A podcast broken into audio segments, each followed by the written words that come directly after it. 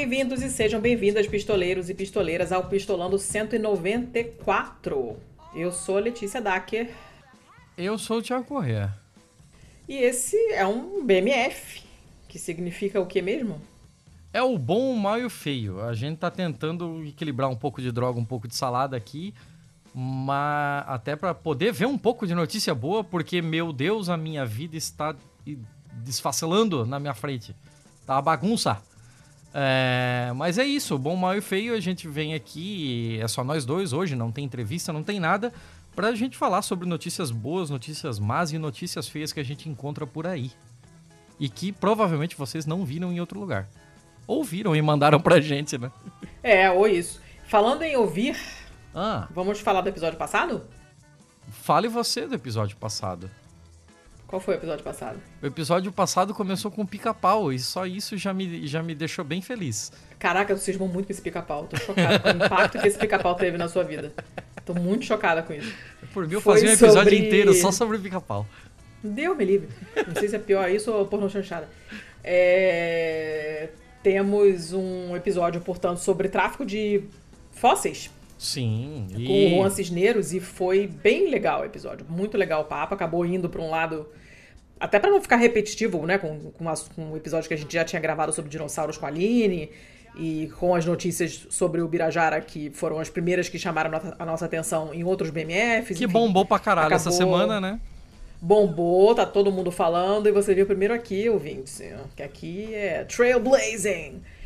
Ah, e acabou indo para um lado de, de colonialismo científico e tal, e ficou um papo muito legal. O Juan é um amor e, e foi ótimo, o pessoal gostou bastante.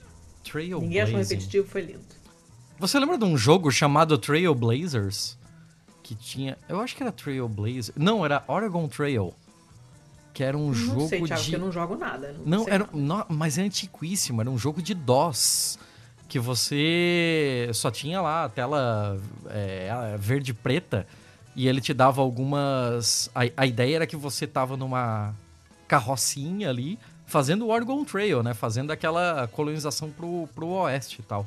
E aí você passava com a carrocinha por algumas coisas e você tinha que escolher no prompt ali Eu acho que você já me mostrou esse jogo. como que você tinha que fazer, é, resolver algumas coisas. E quase sempre eu morria de diarreia. É, você e todo mundo, né? Eu não. Eu acho que foi você que me mostrou esse jogo, não tô lembrando. Tipo, eu tenho uma vaga ideia dessa imagem da carroça lá na tela preta com uns pontinhos verdes, ah, não sei o quê, mas não, não- os detalhes não me estão muito claros. Eu- algo me diz que foi você que me apresentou esse jogo, mas eu não tô lembrando. É mas possível. É, tô, te- tô tergiversando também. Vamos lá. enfim, pra caceta, como sempre, é, como é que você tá de notícia? Ah, eu tô atochado de notícias. Você quer fazer um episódio de 4 horas? Eu tenho notícia pra 4 horas. De jeito nenhum, porque eu preciso fazer o jantar. Inclusive, já são sete horas e, e não tem absolutamente nada pronto. Ok. É, eu tenho três bons. Eu posso ter três bons. Eu- mas. Eu, olha, eu tô toda, eu tô toda regularzinha hoje. Hum, Tô 3, três 3, bons. 3. Três maus e três feios, sim. Eu, eu vou ver o que eu vou fazer. Eu ah, vou decidir ainda. Mas Me ajuda a te ajudar, Thiago. Por favor. Posso começar então? Você tem bichinhos? Comece. A gente não teve bichinhos no último. Ah, deixa eu ver aqui. Não tem bichinho no. Tá, eu vou providenciar bichinhos. não tem então. bichinho no mal e não tem bichinho feio. Hoje eu tô órfã de bicho. Eu vou providenciar bichinhos. Eu acho que eu tenho. Então, então, bicho. Começa mas, você. bicho. mas não agora. Agora, agora é o bom, né? Ah, não. Agora é bom, né? Então vamos lá, vamos começar com uma matéria do Globo. Eu não costumo Hum. trazer o Globo aqui, mas dessa vez vai. Matéria de Pamela Dias, do dia 13 de 6 de 2023. Conheça a planta brasileira que produz canabidiol sem alucinógeno. Ela pode ser plantada à vontade. Olha só. Aí, ó. Como Des- funciona isso? Então, descoberta promete potencializar o uso medicinal sem barreiras jurídicas por não haver THC, é, que é a substância boa. psicoativa, né? O nome da nossa amiguinha aqui é Tremamicantra. Não é nem cannabis? Não, é- Olha só. É Tremamicanthra blume. Hum. E ela é capaz de produzir o CBD em suas flores e frutos sem a presença do THC, que é a parte psicoativa, né? Que é justamente por conta da, do THC que, ela, que a maconha é proibida de ser cultivada, porque vira uma considerada droga alucinógena, né? É, com a descoberta, a expectativa é que o uso medicinal sem barreiras seja potencializado no país. O coordenador da pesquisa é o Rodrigo Soares Moura Neto, do Instituto de Biologia da UFRJ, e explica que a trema Micantra Blume é, conseguiria driblar as barreiras legais impostas à cannabis. No ano passado, uma resolução do CFM determinou que médicos só podem prescrever o CBD para tratamentos de epilepsias na infância e na adolescência. No entanto, o Congresso Nacional é, ainda discute a liberação do cultivo da planta em escala industrial, como já Hum. ocorre em Portugal, já tem no Canadá, Sim, etc. sim. Né? É, de acordo com o Neto aqui, quando se comercializa canabidiol, a, a Anvisa impõe a restrição na fórmula, que pode ter no máximo 0,2% de THC. No caso dessa planta em específico, não tem problema, porque não tem absolutamente nada de THC nela. Então não, não vai ter restrição jurídica nenhuma. Então seria uma Olha fonte só. mais fácil e barata de obter o canabidiol. Ela é uma planta nativa do Brasil. Hum. E os pesquisadores Qual, afirmam. qual o nome, o nome genérico dela? O nome, assim, não científico? Eu não Tem? cheguei lá, mas vamos, já vamos descobrir. Pera aí. Hum. Ah, pelo jeito ela não tem, sei lá. Ah, por ser nativa, os pesquisadores afirmam que a espécie não precisa de lugar e condições específicas para ser cultivada. Inclusive, a nossa amiga Trema, eu vou chamar só de Trema, porque foda-se. Lindo nome, Ah. adoro. Sinto falta do trema, inclusive, vem pra mim, trema, volta. É bastante usada em áreas de reflorestamento. Por nunca ter Hum. sido estudada detalhadamente, ela ainda precisará passar por alguns processos de manipulação para que possa ser consumida como um medicamento fitoterápico. A pesquisa Hum. nada mais é que a descoberta de um novo fitoterápico. A espécie será submetida a processo de purificação, caracterização química e estrutural para, enfim, poder fazer um efeito farmacológico in vitro dividido em vários sistemas. Depois, em um segundo estágio, vai ser feito o teste de animal e depois o, o teste em humanos, né? Devido à similaridade, similaridade com a cannabis, o estudo medicinal é facilitado.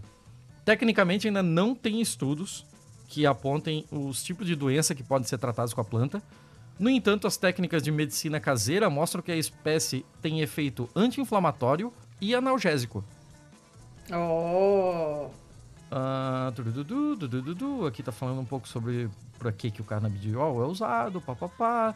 É, foram concedidas 850 autorizações para importação de medicamentos do tipo em 2015, que foi o ano em que a prática começou a ser permitida no Brasil. Desde então, os números cresceram para um caralho, tipo quase 10 mil por cento. E agora já tem um total de 79.995 novos pacientes autorizados. Oh! Químicos, biólogos, geneticistas e botânicos estão mapeando os métodos mais eficazes de análise e extração do canabidiol dessa planta, da trema. Segundo o professor, em seis meses vai começar o processo in vitro. E quando será analisado, se o componente tem a mesma atividade que o canabidiol da boa e velha cannabis sativa. A pesquisa hum. conta com. Cara, olha, olha que absurdo, olha que coisa sensacional. É uma descoberta enorme e a pesquisa conta com 500 mil reais de recurso. Puta que pariu, cara. Obtido por meio do edital de que ciências agrárias da Fundação Carlos Chagas Que país exaustivo. com o...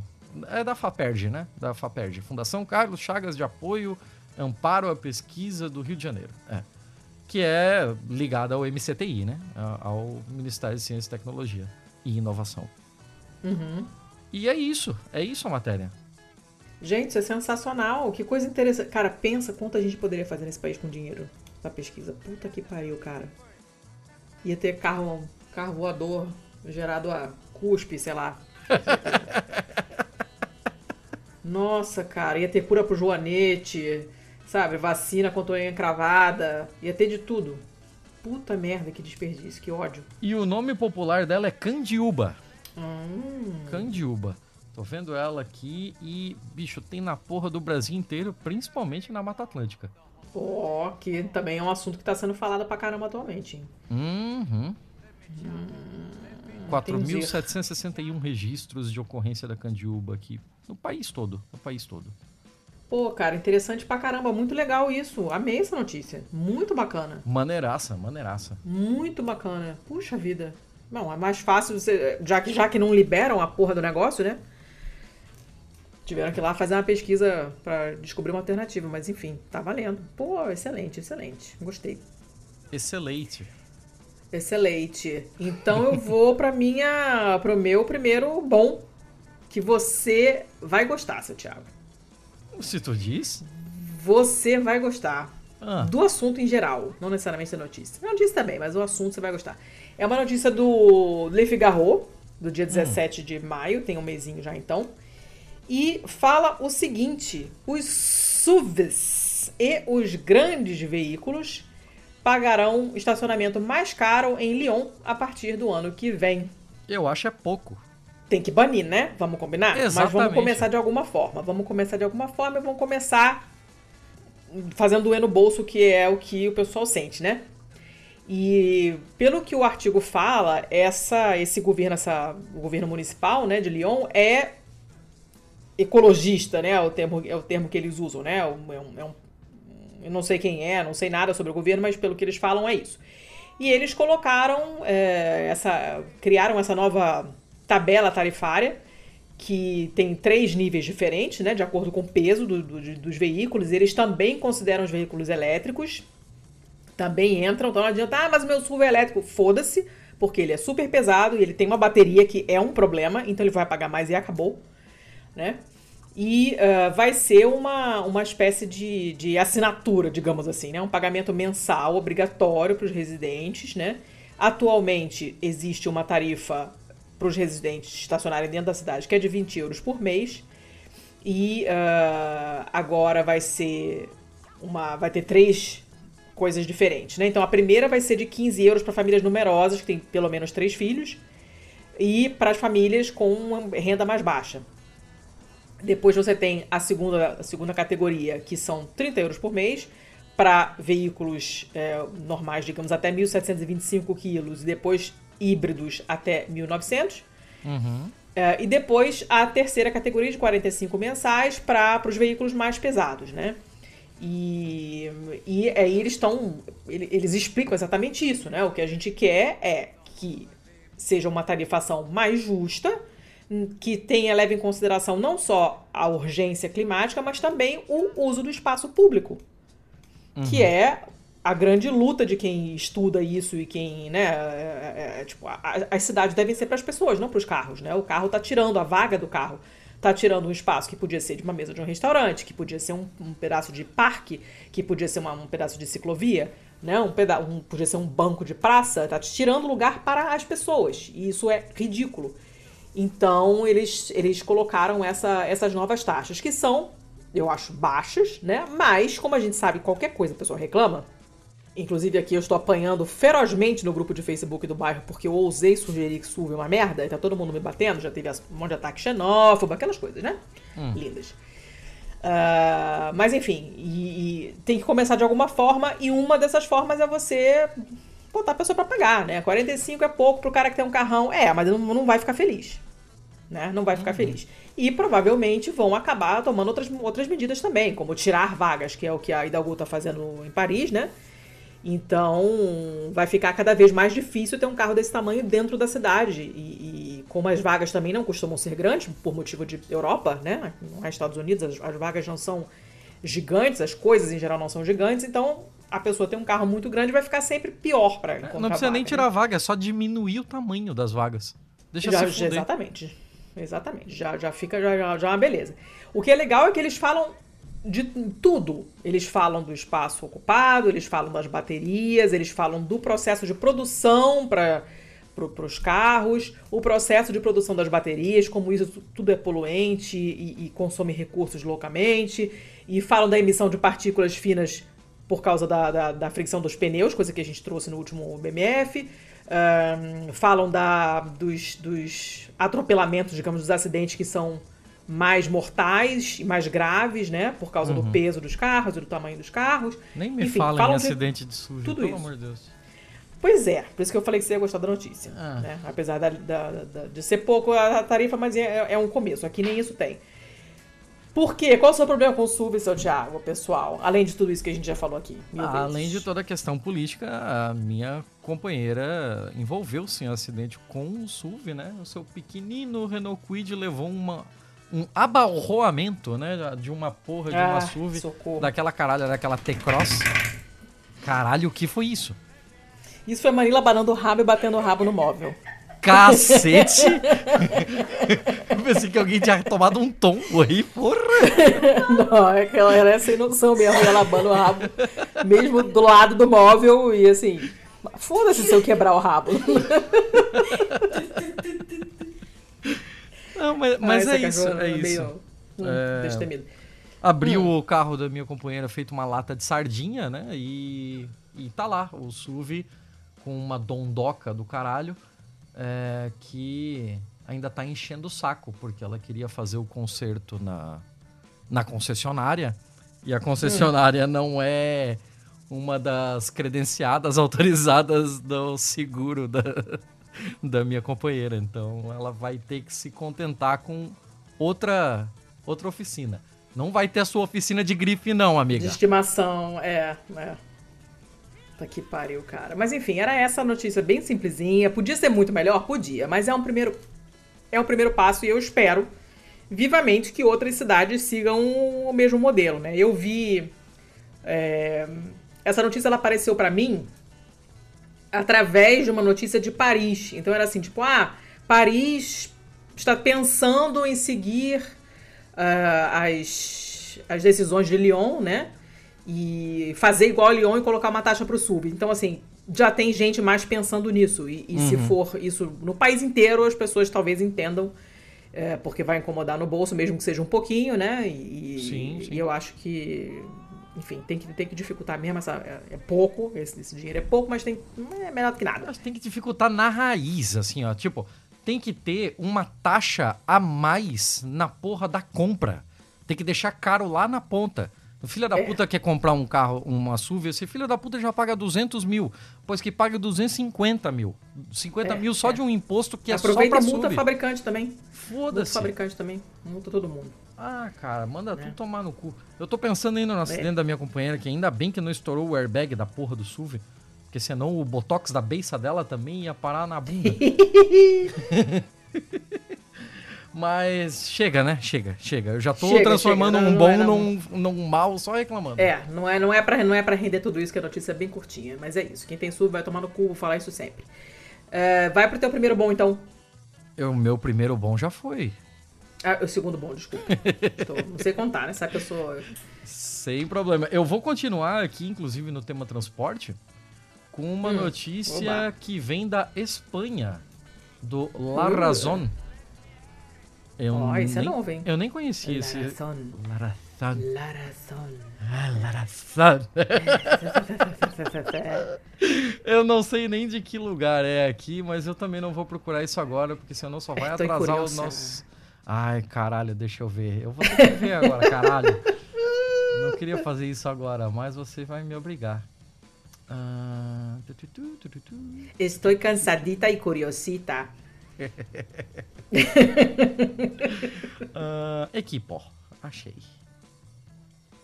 Ah, pá, pá, pá, pá. ah, pelo jeito ele tem na porra toda. Ó, aí. É, Madrid, Madrid. É, mas ele Tá tem bom. aqui a parte em. Tem aqui os correspondentes em Andaluzia, Castelo e León, Catalunha, Comunidade Valenciana. É, é Tá, né? grandinho. Essa notícia do do Figaro é do Le Figaro Lyon também. Era, tava na seção Lyon. Tá, mas vai lá, vai lá. Mas vamos lá então. É, essa notícia é do dia 15 de maio, ela já não é tão novinha, Hum. mas vamos lá. O boom da alta velocidade. Os viajantes Bunda? naci- Porra, né? Não Não, ia passar batida. O boom Não, da não alta resisti. velocidade. Os Ah. viajantes nacionais em, é, em avião caem 75%. Não que caem do Hum. Ai, avião. Que coisa linda. Mas- Não, não quero ninguém caindo do avião. Mas só no primeiro trimestre é, diminuiu em 1 milhão frente aos 4 milhões de 2019. Caralho, Manila, hoje está difícil. É, isso é que ela tá cansada, hein? Imagina se não tivesse. Por que isso? Por que isso? Porque o trem de alta velocidade está devorando uh, o ah, mercado dos maravilha. aviões. maravilha! Cara, hoje meu papo no almoço foi 50% isso. Que eu fui almoçar com os meus ex-colegas de trabalho italianos aqui e a gente estava falando exatamente de como ninguém consegue ir para Itália com frequência. Eles dois moram, um mora na Calábria e o outro é de Pisa. Então não, não, não são cidades enormes que têm um aeroporto importante, nunca tem voo direto, eles têm que fazer um milhão de, de, de escalas, pelo menos uma, normalmente mais de, de, de duas.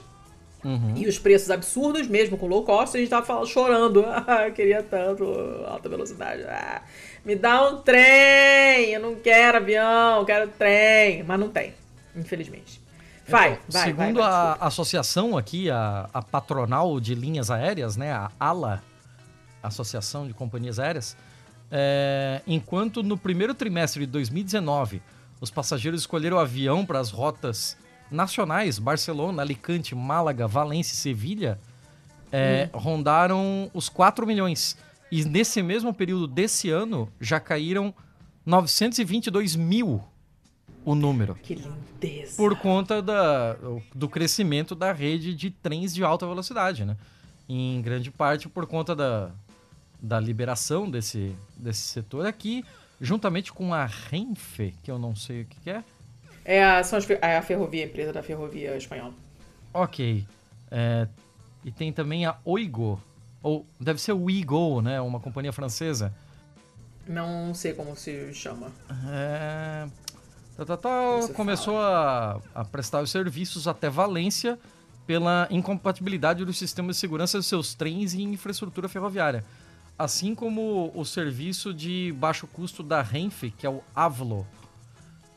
E... Ah, eu acho que eu ouvi falar disso num podcast do País recentemente. Depois eu vou procurar para botar. Ah, eu é acho importante. que foi esse assunto. Ah, então, esse é. crescimento da oferta aí, que, que foi notado, né? Acabou que já, já trouxe os seus frutos. O custo das passagens caiu 21% em média ah, no corredor, na, na ponte aérea Madrid-Barcelona, né? E em 57% no caso de Valência, graças à chegada dessa, dessa malha ferroviária lá, né? Então, porra, é foda pra caralho. Isso é mais uma daquelas provas de que, tipo, se você criar a infraestrutura, as pessoas vão usar tem demanda para isso, as pessoas querem isso.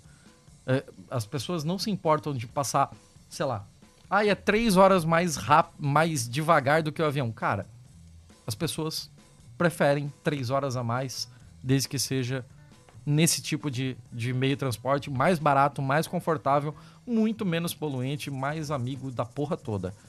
Então, basicamente é isso a matéria. Aqui tem uma cacetada excelente, de números excelente. e tal. Já sei, já, é... Nossa, vou, já, já aceita para todo mundo que eu vou ter que mandar esse negócio. Mas é muito legal aqui. Tem outras coisas que ainda precisam ser pensadas, como, por exemplo, e isso é muito curioso, tem lugares em que a rede de alta velocidade não consegue chegar por conta da bitola hum. do trilho.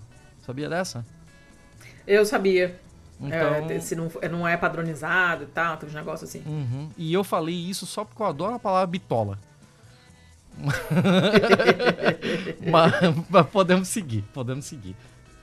Então tá, nossa, amei. Melhor notícia. Queria muito que isso chegasse aqui também, mas acho que não compensa. É, pro, tipo, eles acham que não compensa porque a população do país é pequena, né? Mas, tipo, cara, só tem a Espanha, tá do lado, né? Já do ladinho só tem esse vizinho. O vizinho tá todo trabalhado no alta, na alta velocidade. Podia fazer um puxadinho pra cá também, né? Então. Podia, né? Fica a dica, né? É, mas é. Então. É, tá ótimo, gostei dessa. Essa aqui vou dar pro. Já vou passar pra uma galera, inclusive pros meninos com quem eu almocei hoje, porque eles não estavam totalmente desinformados sobre o assunto e eu fiquei meio que evangelizando pro trem, assim. Tá. É, vamos lá. Vou pra minha segunda, meu segundo bom, então, que é o, uma notícia do Huffington Post Itália. É de, do fim de, finzinho de abril, 30 de abril. E a manchete é Quinta graduação a 92 anos. Caralho. O estudo me salvou da depressão depois da morte da minha mulher. e conta a história de Rocco Veri, que é da cidade de San Vito Chietino, na região de Abruzzo, onde não tem absolutamente nada para fazer. Ele era professor da, de escola, tá, em Florença, né? E uh, ele vai pegar agora, vai, vai, vai se tornar doutor em ciências e tecnologias alimentares 62 anos depois da primeira graduação dele, que foi em ciências agrárias. Porra! É, uma parte desse, desse, dessa experiência de vida dele, ele passou em missões na África também. Quer dizer, o cara, o cara já é meio rodado, assim, né?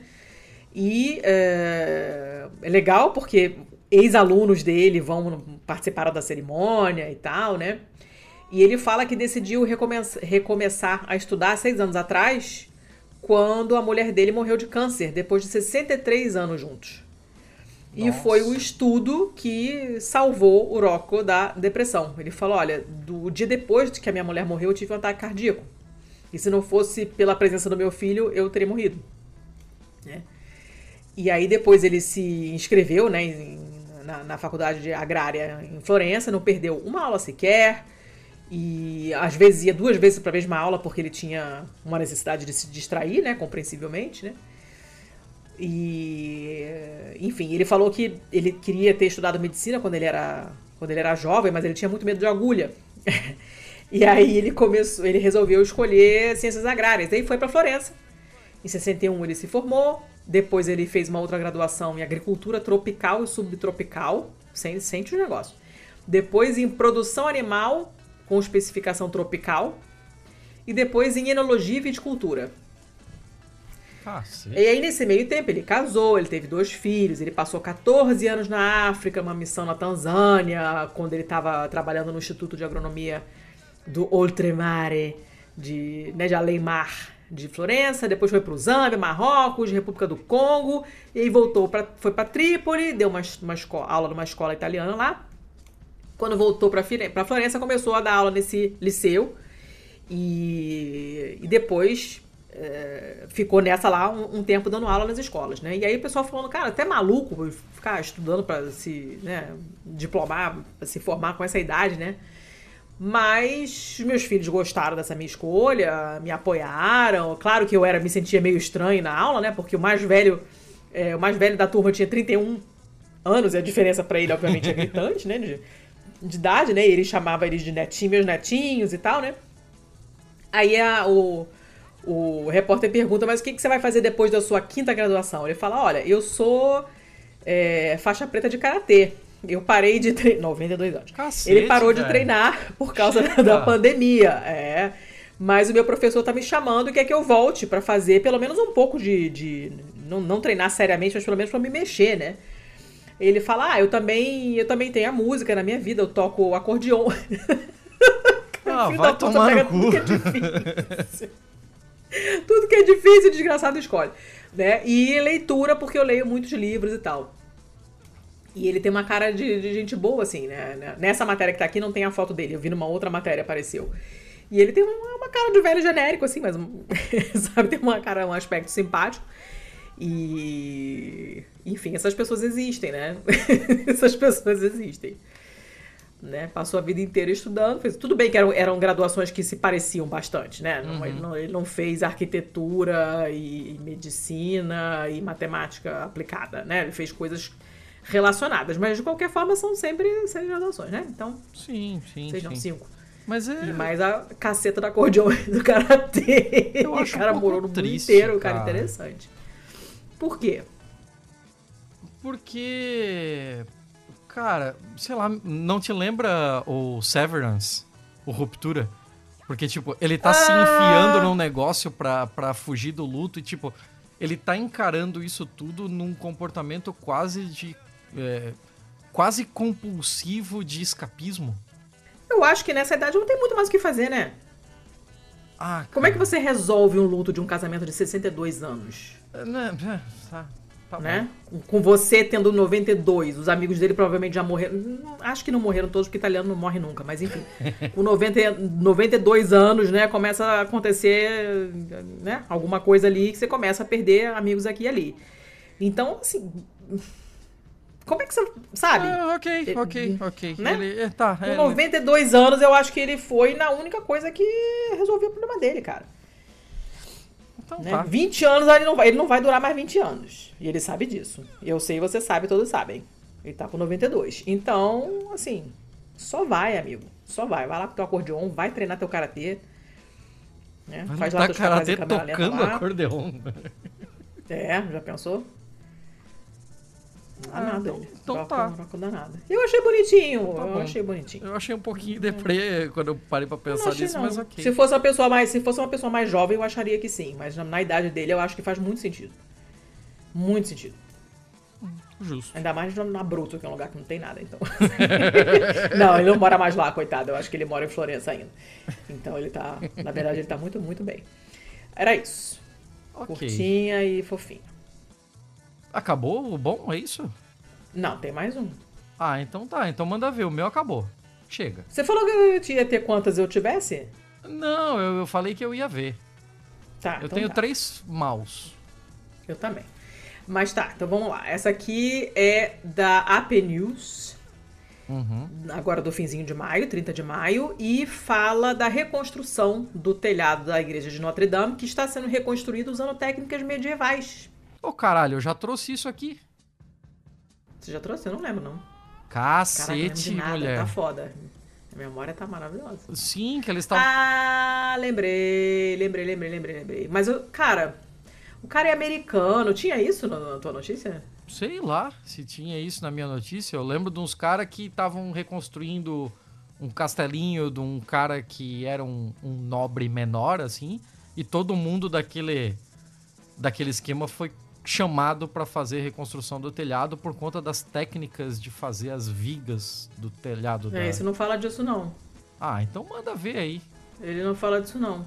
Eles estão falando que usam é, machados, assim, pra, pra cortar as, as, Uhum. as vigas de madeira lá, o negócio, né, e tal, e... e...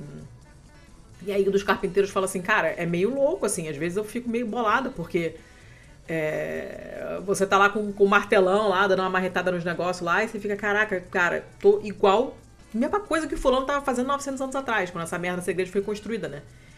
E, e, e aí o que ele fala que é fascinante é que provavelmente a gente está pensando meio que as mesmas coisas, porque enquanto você está trabalhando, você está lá pensando no, pedaço de madeira, no martelo, o que, que você tem que fazer, né?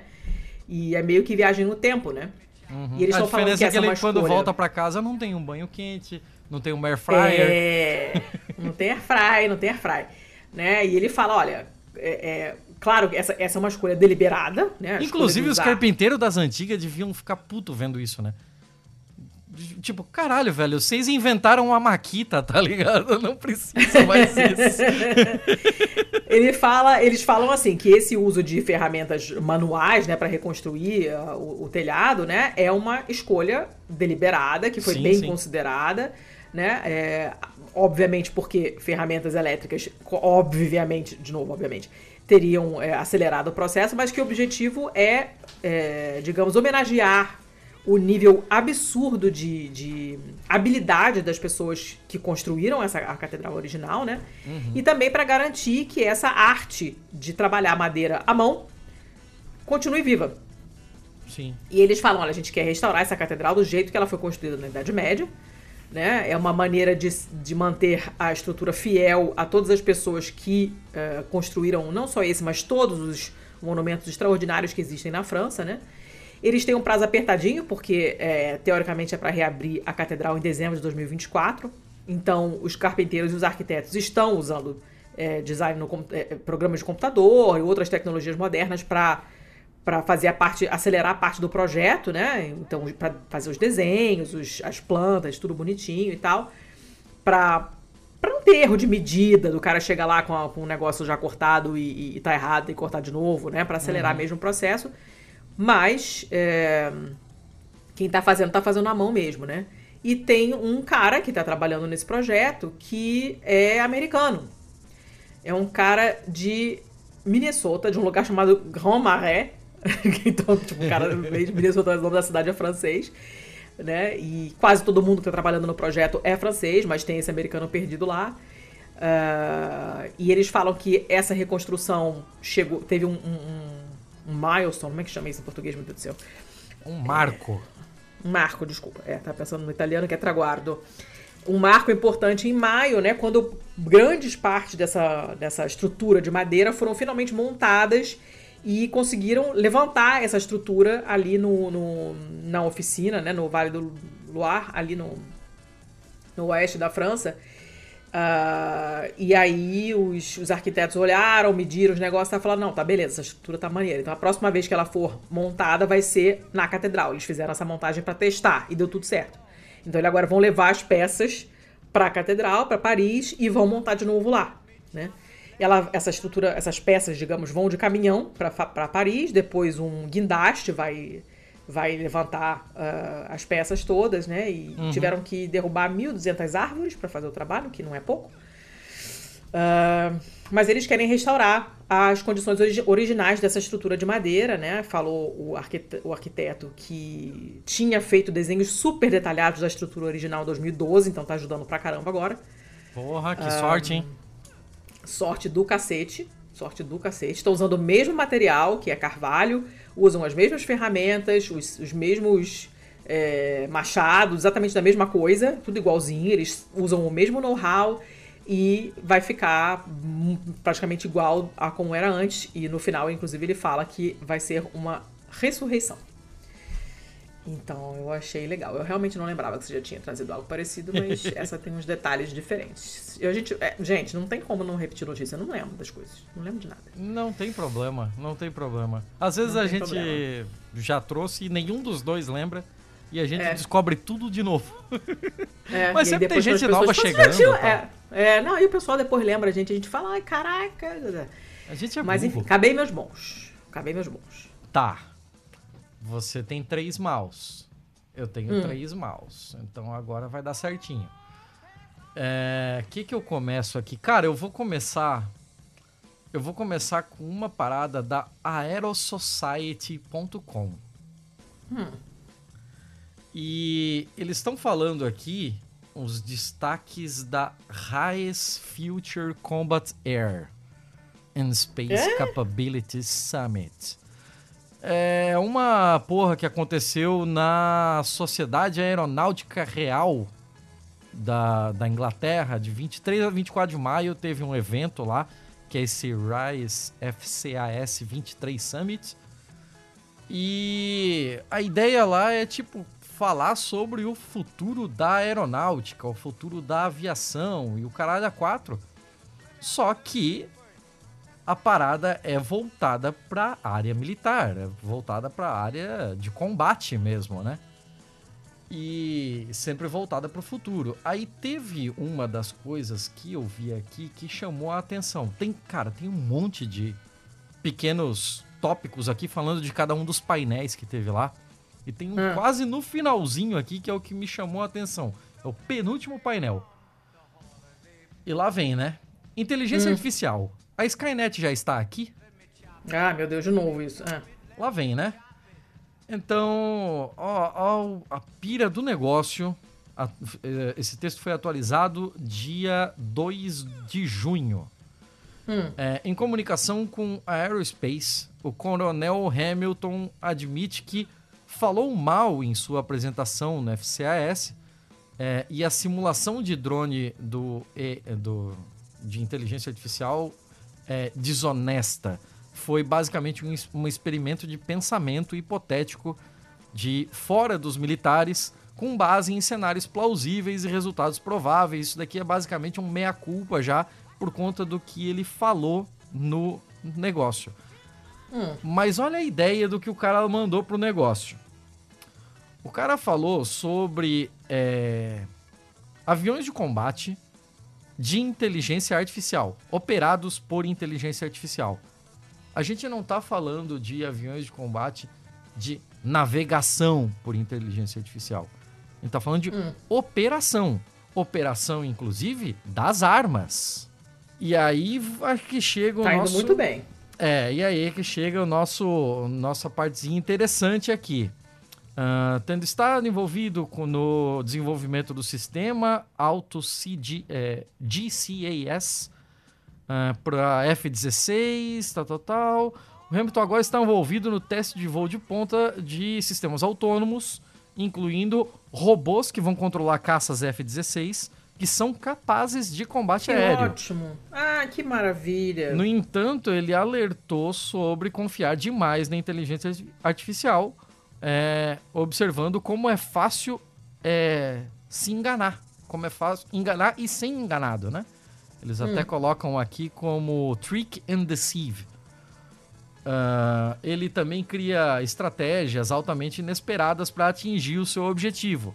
Então, na experiência de pensamento que ele colocou aqui, ele falou o seguinte: estávamos treinando em simulação para identificar e direcionar é, uma ameaça, eles chamam aqui de SAM threat, uma ameaça SAM. Não sei do que se trata, estamos falando Também de não. código militar aqui, foda-se. E então o operador diria: Ah, é, é basicamente o, o, o avião faria o reconhecimento do seu alvo e passaria para um operador. Uma pessoa na operando remotamente que diria que daria o sinal verde para ele, né? E aí o operador sim. diria: sim, mate essa ameaça. E aí o sistema começou a perceber que, às vezes, embora ele identificasse a ameaça corretamente e tal, às vezes o operador humano dizia: não, não mate essa ameaça. E tudo isso é feito por um sistema de pontos. Certo? Tipo, então, tipo carteira de motorista? Não, tipo carteira de motorista não, tipo você treinar um cachorro mesmo. Ah, ele faz o que ele faz o que você quer, você dá uma recompensa. Então, tipo, toda vez que ele é, identifica corretamente, ele ganha pontos. Toda vez que depois do sinal verde ele mata a ameaça, ele ganha pontos. Meu Deus. Aí, toda vez que você diz para ele que ele identificou correto, mas não mata a ameaça, teoricamente ele também deveria ganhar pontos. Porque ele identificou corretamente e ele seguiu corretamente o comando de não matar a ameaça. A ideia que aconteceu aqui é que, tipo, ele fez um cálculozinho de pontos na cabeça inteligente artificialmente dela e pensou, hum. cara, eu ganharia, sei lá, 100 pontos por matar essa ameaça. E o o cara me disse que é correto, que é realmente a, o alvo. Então eu deveria matá-lo e ganhar esses 100 pontos. Mas ele diz para mim, não mate, e aí se eu não mato, ele dá 30 pontos. Então o que, que eu devo fazer? Eu devo neutralizar o ponto que me faz com que eu não possa ganhar esses 100 pontos. Entendeu? Que é o jeito dele Entendi. maximizar os seus pontos. Caceta, então o sistema Thiago. começou a perceber que ele identificava a ameaça, o operador humano dizia para não matar essa ameaça, mas conseguiu seus pontos matando a ameaça. Então o que, que ele o que que ele fez? Ele matou o operador. Pois o operador que estava maravilha. no caminho. Ele continuou: Nós treinamos o sistema. Ei, não mate o operador, isso é ruim. Você perde pontos se fizer isso. E aí o que, que ele começa tudo, a fazer? Tudo errado, tudo ruim. e aí o que, que ele começa a fazer? Ele começa a destruir a torre de comunicação que o operador usa para se comunicar com o drone. Aí o, o comunicador não consegue mandar para ele a mensagem de impedir de matar essa ameaça. Então, o, a conclusão que ele queria chegar é: você não pode ter uma conversa sobre inteligência artificial, inteligência, aprendizado de máquina, autonomia, se não for falar sobre ética de inteligência artificial. É, basicamente, isso é que era uh, a ideia que ele queria passar. Só que ele deu esse exemplo completamente esdrúxulo e ele não falou no começo que isso daqui é uma situação totalmente hipotética no campo de ética de inteligência artificial. E um monte de lugar colocou esta porra como se tivesse acontecido em testes. Hum. E é por isso que eu tô trazendo aqui o comunicado diretamente da Aero Society, inclusive com a errata. Porque teve um monte de jornalão caindo no conto de que isso de fato aconteceu. Então a gente tem duas coisas muito ruins nesse mal. Primeiro, tudo ruim, tudo essa ruim. parada completamente bizarra de você colocar inteligência artificial operando armas, com essa experiência completamente bizarra, E uma imprensa calhorda que não foi capaz de ir atrás desse negócio. Tá que pariu, cara. Então, tipo, parabéns para todos Tudo os ruim, parabéns para todos os envolvidos, em todos os níveis. Que maravilha. Legal, né? É isso aí. Muito legal. Muito legal. Bom, né? Essas notícias ótimas deixam sempre feliz. tá, então eu vou pra. Essa aqui você vai adorar também. Nossa, uhum. maravilhosa. É uma notícia da Nature, saiu agora dia 31 de maio. A Rebeca me mandou, mas eu já tinha visto ela.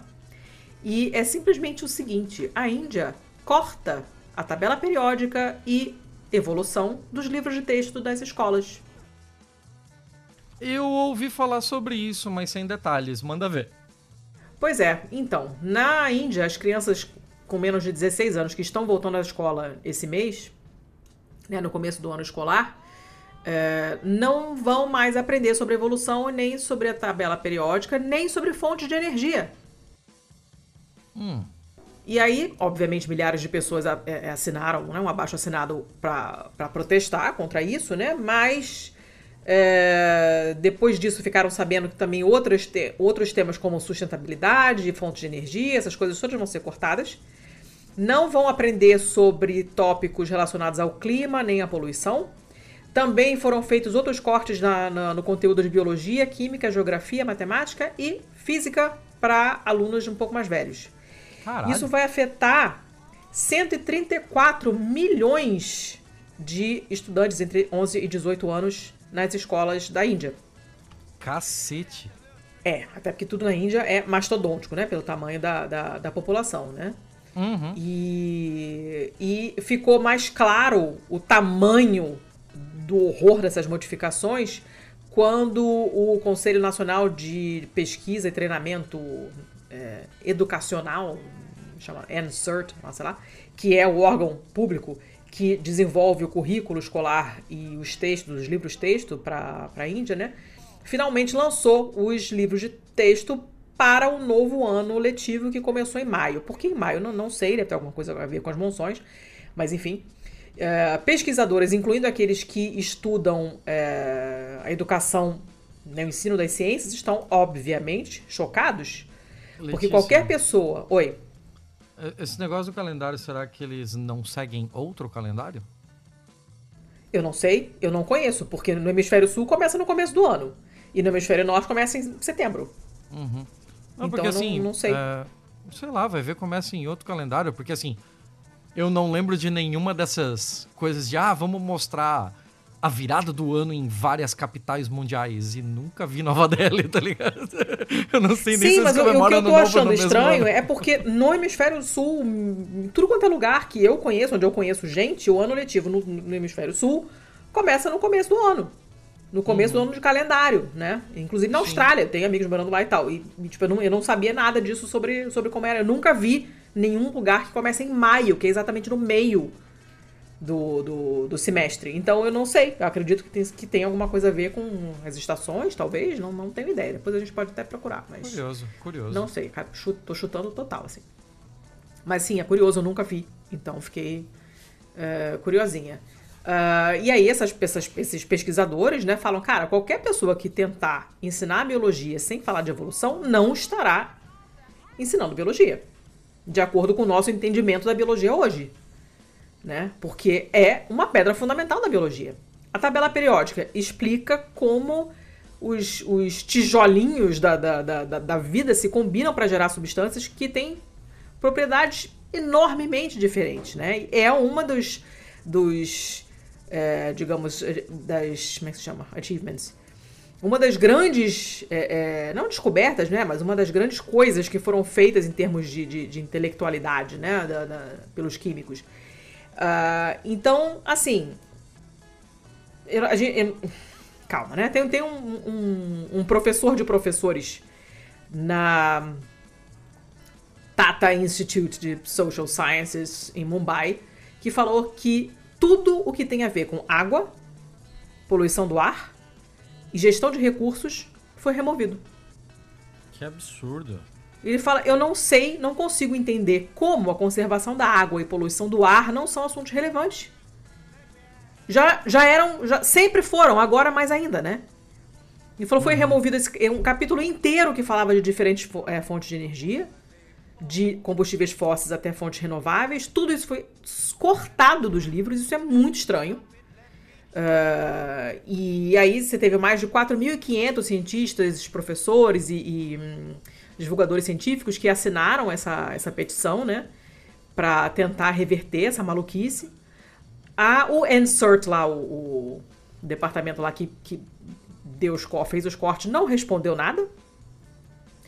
Não falou nada para os pais, nem para os professores, não deu nenhuma explicação para o motivo dessa, desses cortes.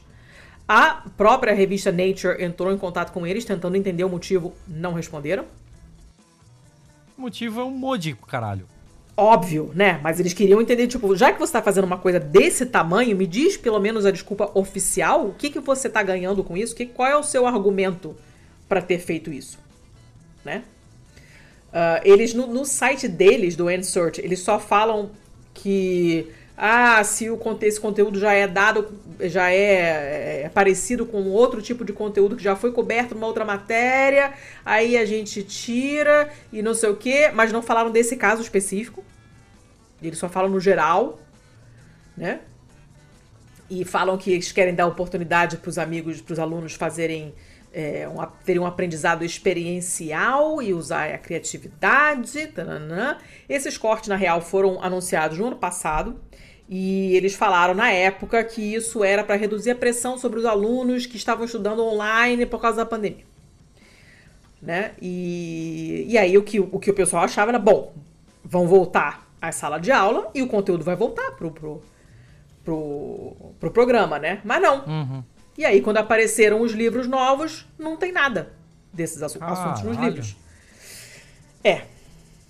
é. E, e aí eles falam, olha, é, você tirar esses conceitos fundamentais, provavelmente vai reduzir, inclusive, a curiosidade dos alunos. Em vez de encorajar os alunos a fazer perguntas, isso vai desencorajar, né? Uh, e, e, a coisa está sendo no sentido, tipo, ensine menos e só larga o conteúdo para os alunos e ensine o menos possível, quanto menor, menos eles souberem, melhor. Tinha um capítulo sobre por que ficamos doentes. Hum. Me parece relevante, não é mesmo? Tiraram. Tá, tchau. É, é um negócio que acontece aí. É. Massa. Né? Por exemplo, né? Uh, e é isso, assim. É isso, o pessoal tá reclamando que essa revisão do currículo tem pouca transparência, é claro, né? Só que no caso da evolução em particular, comentou-se aqui no artigo que você tem mais grupos religiosos na Índia que estão começando a se, se posicionar contra a evolução, são anti-evolução. Uh, e alguns membros do público também, é óbvio, sempre tem isso, né? Tem pessoas da sociedade normal, enfim, que acham que evolução não é uma coisa importante fora do contexto acadêmico. E eu, eu queria entender como é que não pensaram no ponto de vista econômico, porque a Índia exporta mão de obra especializada, né? Nos Estados Unidos não tem uhum. mais um médico que, que, que, que, que seja americano, tem muito indiano. E essas pessoas não vão conseguir trabalhar em outros lugares normais que ensinam evolução, porque o seu curso vai ser muito deficiente. Se você faz um curso e você nunca toca no assunto evolução, você não entende nem antibiótico. Como é que você vai trabalhar no hospital? Né? Então, essa mão de obra toda que a Índia exporta na área da saúde, eu estou falando especificamente do caso da saúde, porque é o que eu entendo mais imediatamente assim os efeitos, né? Mas você, como é que você vai exportar um cara que é pica das galáxias em química se o cara não, não, não, simplesmente não se estudou? Quem, quem que vai resolver estudar química se nunca estudou a tabela periódica? E aí, como é que você vai mandar essas pessoas para trabalharem fora? Então, ah, eu não, ente pouco... não entendo daqui a pouco Paquistão e China ganham mais uma saída pro sim, mar. Sim, não duvido nada. Porque uh, parece uma bobagem, mas não é, né? Países que exportam mão de obra, muito do dinheiro que esses países recebem vem desses, dessas pessoas que trabalham fora em outros países. Elas mandam dinheiro para casa, né? Isso mantém. Tem vários países que são praticamente mantidos por pessoas que emigraram e que mandam dinheiro de volta para casa. A Itália se alfabetizou com o dinheiro de imigrantes italianos nos Estados Unidos, que mandavam dinheiro para casa e as crianças podiam estudar, não precisavam trabalhar. Então não é uma coisa pouca, sabe? Não é, não é uma bobagem. Eu, não, eu, eu, tô, eu tô pensando por esse lado porque talvez seja um argumento que as pessoas entendam melhor, né? Já que pelo óbvio não estão entendendo. Quer dizer, estão, né? Mas eu digo as pessoas em geral, não quem tá decidindo isso. Quem tá decidindo isso entende super bem. Eu digo as pessoas da sociedade at large, né? Então, não sei. Foi uma notícia que me deixou bem bolada, assim, quando, quando chegou em mim. Né? E é isso, é uma notícia muito ruim. E estamos falando da Índia, né? Não estamos falando de, sei lá, né? Andorra. É, é, é, um país que tem uma caralhada de gente. É um país que tem essa população enorme. E essa população enorme, né? O artigo deu o número de alunos que vão ser afetados. Imagina uma, uma, uma quantidade tal de pessoas que não estuda evolução, não estuda energia sustentável, não estuda tabela periódica. É grave, é muito grave. Uhum. A Índia não é irrelevante, né? Não é, absolutamente. Então Sim. me deixou muito, muito bolada. Muito bolada. Que doideira, que é. doideira enorme. Sem nem é. o que dizer. Sem é. nem o que dizer. Uh, sigo daqui, Letícia? Vai, né? Dona Letícia, o negócio é o seguinte: essa notícia vem da Insider. Uhum. É uma notícia bem recente. É, se o paywall deixasse, eu viria. Ela é do dia 6 de junho agora. E, cara, é, é foda, né? É aquele. A gente acabou de sair do negócio macro pra caralho, né? Hum. E agora a gente vai para um micro, assim, vamos pro. pro. pra questão de pau no cozice bem pessoal mesmo. Um alpinista foi resgatado no Monte Everest, tipo, à beira da morte. Eita. E ele tá sendo criticado online. Ué? O que, que ele fez? e com razão, eu diria. O que, que ele andou fazendo? Só fala. Saca só. Uh, os o pessoal das mídias sociais aí tá chateado com ele. Porque o que, que aconteceu? Esse cara foi. subiu o Everest. E o alpinista Ravichandran Tarumalingam estava hum. à beira da morte quando foi encontrado 18 de maio por um guia da montanha, é, um daqueles Sherpas, né? Sim, e o seu cliente chinês que estavam caminhando estavam é, escalando também a caminho do cume do Everest.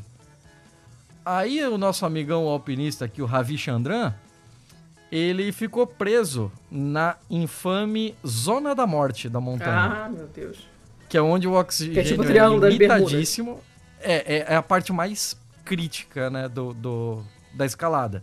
Porque é onde o oxigênio está limitadíssimo e as temperaturas podem cair abaixo de 22 Fahrenheit negativos. E tipo, eu não sei quanto é, mas é muito baixo. Ah, lá vou eu, menos Vai, por 22... Favor.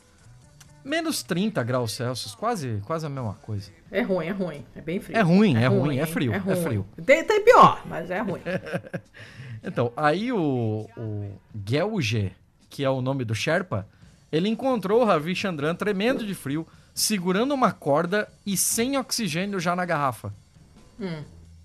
Os Sherpas, é, ou guias, disse. O, o Sherpa disse ele, é, numa entrevista para CNN. Aí outras equipes passaram pelo Ravi Chandran, mas esse Gelge ele convenceu o seu cliente a desistir da subida para salvar o, o, alpinista que estava ali à beira da morte. Hum. Então, tipo, já tem a primeira pau no cozice aqui, né? Tinha um Sim. cara à beira da morte, outras equipes passaram por ele e foda-se, irmão. Aí agora a gente chegou num bom samaritano, num Sherpa aqui, que resolveu parar tudo e não, vamos, vamos salvar esse cara. Enrolaram ele na esteira de dormir e carregaram nas costas. Caraca, até gente. o acap... Porra, no Everest, no Everest. Menos 30, quase sem oxigênio, o cara carregou um outro maluco nas costas até o Rapaz, acampamento Parece 4. o Sam levando o Frodo até a, a boca do, do vulcão. Onde outros Sherpas eventualmente ajudaram também, né? Aí foi uma façanha em si. o Gelge desceu 1.900 pés de altitude. Ah, foda-se essas merda desses Pé. bagulho de gringo do caralho. Pé, rabo, pé. Em 6 horas, ele desceu 1.900 pés em 6 horas, enquanto carregava outro cara. Tá que pariu. Depois da recuperação, agora vem a segunda pau no cozice. O Ravi Chandran voltou pra Malásia, sua terra natal, Hum. foi pra TV nacional no início de junho pra falar sobre esse resgate.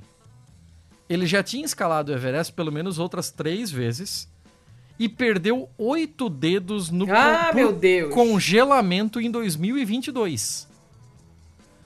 Aí, depois de todos esses perrengues, ele, porra, ele já tinha perdido oito dedos, já fez o caralho, já tava quase morrendo, o Sherpa salvou. Aí ele Chega, né? pra- Chega de desgraça. Ele foi pra TV Nacional falar dessa última parada aí.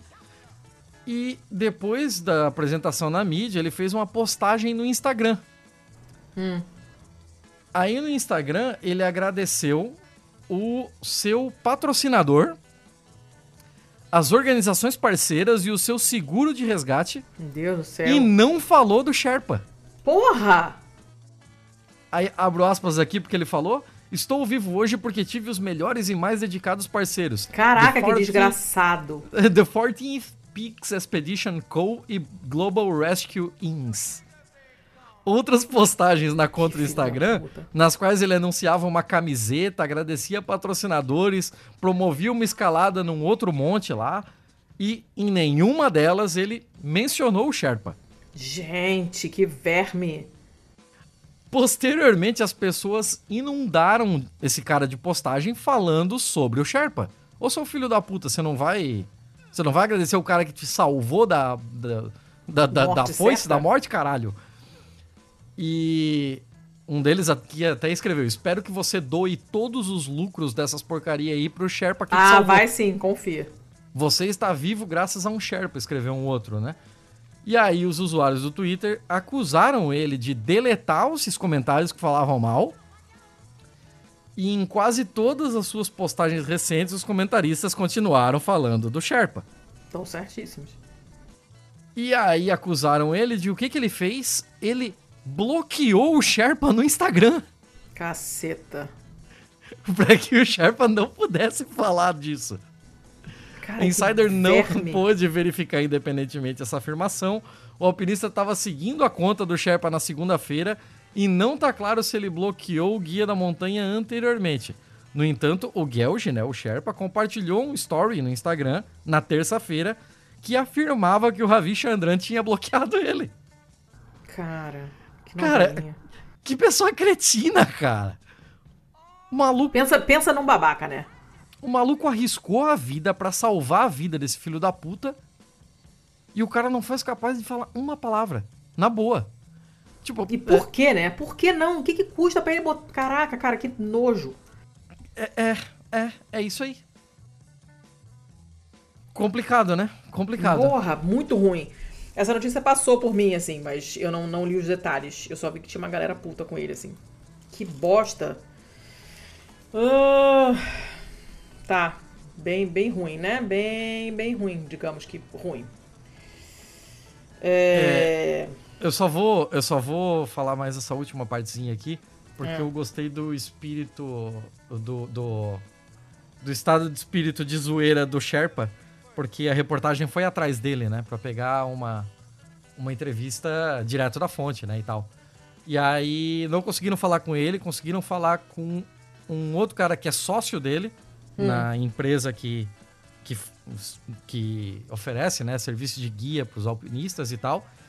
E aí o sócio dele falou que por enquanto ele não ia falar com nenhuma com nenhuma nem, nenhum veículo, porque ele tava esperando que a situação esfriasse. Ah, boa. Então, parabéns pelo Trocadilho. senso de humor, pelo Trocadilho do carilho. Boa. Tá, né? Tudo ruim. Acabou esse horror? Ah, é isso aí, é isso aí, tá bom. Já já foi falado mais do que essa notícia merecia. É. Mas o cara é um cretino, um cretino do Porra, caralho. grandíssimo filho da puta. Tá, vamos lá então. Eu vou. A minha, o meu último mal, então, é. hum, Do Washington Post. É uma notícia que estranhamente não tem Não tem paywall, paywall, é do dia 25 de maio agora. E tem essa maravilha de manchete. Ah. Trens. A gente gosta de trem, vocês sabem que a gente gosta de trem. Mas preste atenção nisso aqui. Trens hum. com milhas e milhas de comprimento estão bloqueando os primeiros socorros em casos nos quais cada minuto conta. Obrigado por primeiros socorros. É. Caso, tá, nesse caso não é o caso do cachorro. Esse caso é legítimo. É, socorros. Cachorro é. e socorros. É. Ele fala. Não. Ele começa claro falando. Para, Thiago. Para com os cachorros. Para com os cachorros. Já está estabelecido que não. É- não. Se você falou socorros e socorros está correto, então é Pare! Cachorros. Pare. Uh, eles começam uh, contando a história de um homem que sofreu um famoso derrame, que é o AVE, né? acidente vascular encefálico, o derrame para os íntimos, uhum. e que uh, ficou sem, sem poder ser acudido pelos paramédicos por, pelos paramédicos por mais de uma hora, por causa de um trem que estava parado na pista na pista, né? O trem tava no trilho, obviamente, mas atravessando a pista dos carros, né? É, aí depois falam também de um, um, velho em uma comunidade de velhos, né? Um estacionamento de velho lá, o asilo. É, que... Estacionamento de velho, caralho! é porque muitas vezes é isso, né? Não necessariamente, mas a gente sabe que muitas vezes é. Mas enfim, ele perdeu a consulta com um oncologista porque tinha um trem obstruindo essa mesma interseção das estradas, do mesmo cruzamento. Uma equipe de bombeiros não conseguiu chegar a uma casa que estava em chamas, enquanto, enquanto um outro trem ainda não saiu do, dos trilhos. Então, assim, já tem décadas que as pessoas que moram ao longo da Glover Road, em um lugar lá do Texas, que é uma comunidade rural com menos de 150 habitantes, mas pesadelo, a 80 milhas de Houston, então já tem décadas que esses, essas pessoas escrevem cartas, mandam e-mails, ligam para as autoridades implorando para que os trens parem de bloquear o único ponto de entrada e saída dessa, dessa, dessa comunidade por horas. Horas. Já, já mandaram é, é, cartas para a empresa né, ferroviária que, que, que, que se ocupa desses trens, a dona desses trens, né, avisando que pode acontecer uma catástrofe maior, né? Se, por exemplo, se, se houver um descarrilamento com, de um trem que leva substâncias tóxicas, a gente não tem como evacuar a cidade, a gente não tem como sair daqui. Se tiver uma casa pegando fogo, os caminhões dos bombeiros não conseguem chegar. Né? E aí eles falam, olha, um dos piores pesadelos dessa comunidade, infelizmente, se realizou em 2021, quando um bebê, eu não sei falar esse nome, Ketuan, não sei, Ketuan Franklin morreu. A mãe dele tinha encontrado o bebê que na época tinha três meses é, na cama, sem, sem responder né, aos estímulos e tal. Na manhã do dia 30 de setembro, ligou pro, é, pro número da emergência, né, pro famoso 911. Os paramédicos responderam, só que tinha um trem da Union Pacific bloqueando o caminho na estrada. E passou uma sirene atrás de você bem agora. É, foi, é, isso aí é efeito especial, ouvintes. Não é, é a ambulância passando. e, e, eles levaram é, mais de meia hora para conseguir levar o garoto até uma ambulância. Dois dias depois, o bebê morreu. E então, obviamente, a comunidade ficou destruída, né, por, por uma coisa dessas, mas como ele os exemplos, de acordo com os exemplos que eles deram logo no começo, não foi a primeira vez que aconteceu uma coisa horrível, porque a cidade tem o um acesso cortado. Né? E aí o artigo continua falando que ao longo da última década, as empresas ferroviárias, enfim, estão colocando é, é, trens cada vez mais longos, alguns até 3 milhas. Caralho! Em parte, para que, seu Tiago? Economizar combustível e mão de obra. 3 milhas são quase 5 quilômetros. É. Então você imagina um trem desse tamanho, que já demora pra caramba pra passar, né? Aí, se o trem tá parado e bloqueando a estrada que é a única via de, a única via de acesso de uma determinada cidade, né? Mesmo que não, não for a única, gente, sabe? Um trem de 5 km demora para passar. Sim. E nesse tempo que ele demora para passar, a casa já pegou fogo, a criança já morreu, o velho já perdeu a consulta, né? E, uh, claro que ultimamente você tem tido muita, muita notícia a respeito de, de, de, trens fazendo merda, né? Trem não, né? Coitado, o trem é ótimo. O problema é a empresa que administra, né? Como aquele, aquele famoso que descarrilou em, no, em Ohio, né? Em fevereiro, que deu aquela bola de fogo tóxica, estranhíssima, horrorosa e tal, né? Mas. É... A gente teve um acidente com três trens na Índia nessa última semana. Nessa semana, sim, foi punk. Foi punk. O trem é ótimo, você tem que cuidar dele, né? Como qualquer coisa, né? Senão dá ruim. Uh, e esse é o tipo de. Esse é o tipo de coisa que não é, não, não estava sendo discutido. Quando, quando teve esse, esse acidente em Ohio, o pessoal começou a discutir no Congresso sobre a segurança da, da, das vias férreas, né? Mas não é, essa coisa específica do tamanho dos trens, do comprimento dos trens, não era um assunto que vem em mente, né? Quando você pensa, poxa, tem que ter mais segurança nos trens, você vai pensar em, sei lá, revisão, manutenção, e vamos é, ajeitar os trilhos que tiverem velhos demais, e sinalização. Você não vai pensar no tamanho do trem. Mas o tamanho do trem está sendo um problema. E está acontecendo nos Estados Unidos inteiros. Então, por exemplo, no Tennessee, teve um cara que morreu de um problema médico, uma emergência, porque a ambulância simplesmente ficou presa porque não conseguia passar porque o trem estava passando. Em Oklahoma teve um cara que teve um ataque cardíaco e morreu porque os, uh, os, os paramédicos ficaram presos atrás de um, de um trem que era estava na única entrada da, da, da, da rua dele, não tinha como chegar nele. Aí a coisa tá, tá um problema tão bizarro que em 2019 o ente que administra as ferrovias no país é, abriu um portal digital específico para as pessoas irem lá se queixar de obstruções causadas por trens. Olha, olha o nível de maluquice. Só nesse ano já teve mais de 1.400 queixas de primeiros socorros que não chegaram em vítimas por causa dos trens. Uh, já tem caso de pedestre passando, engatinhando por baixo de trem parado, uh, que depois acabou se machucando ou morrendo quando o trem começou a andar do nada. A mãe daquele bebê que morreu entrou com uma ação hum. contra a empresa, contra a Union Pacific, né, falando que foi o trem ali no cruzamento que impediu que os paramédicos, os paramédicos chegassem até o filho dela e por isso causaram Sim. a morte dele, né? A empresa deu as, as ofereceu a sua foi, foi muito empática, né? Falou: olha, meus pêsames, minha senhora, nós vamos tentar resolver o problema nos cruzamentos nessa na sua cidade, tá bom? Uhum. Fica aí, show, vai dar tudo certo. Né? E, assim, para variar, o, o que a empresa falou oficialmente é um negócio absurdo, né? A gente, ah, é uma coisa muito trágica, entendemos a frustração, aquelas merdas, né? Que as empresas falam da boca para fora, todo mundo sabe né? E claro que todo mundo que mora nesses lugares sabe que isso não é verdade, que a empresa está cagando e vai continuar fazendo o que está fazendo enquanto alguém não se mexer para impedir que elas façam isso. E. Enfim, é horrível. Aí você tem, tem, tem um vídeo aqui no site de um trem passando.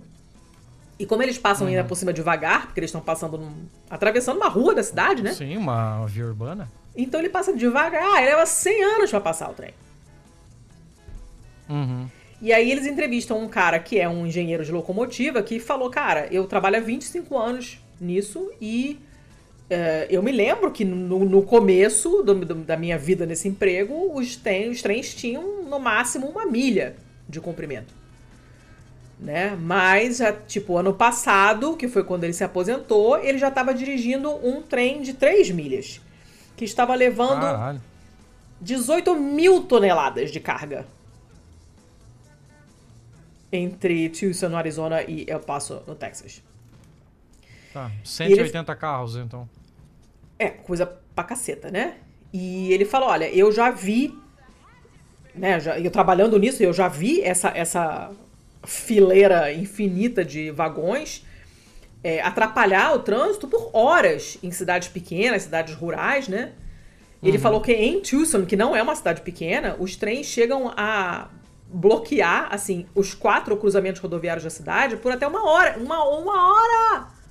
Caraca, e quando bloqueiam, bloqueiam. Você não tem como parar. Se você tem uma carroça, você vai lá, dá um, chama os teus vizinhos e tira a carroça. Mas um fucking trem de 5km, como é que você vai tirar aquilo dali? Ah, aí, porra. Não tira, né? Não tira. Não Mas tira. não dá pra fazer um viadutinho, não?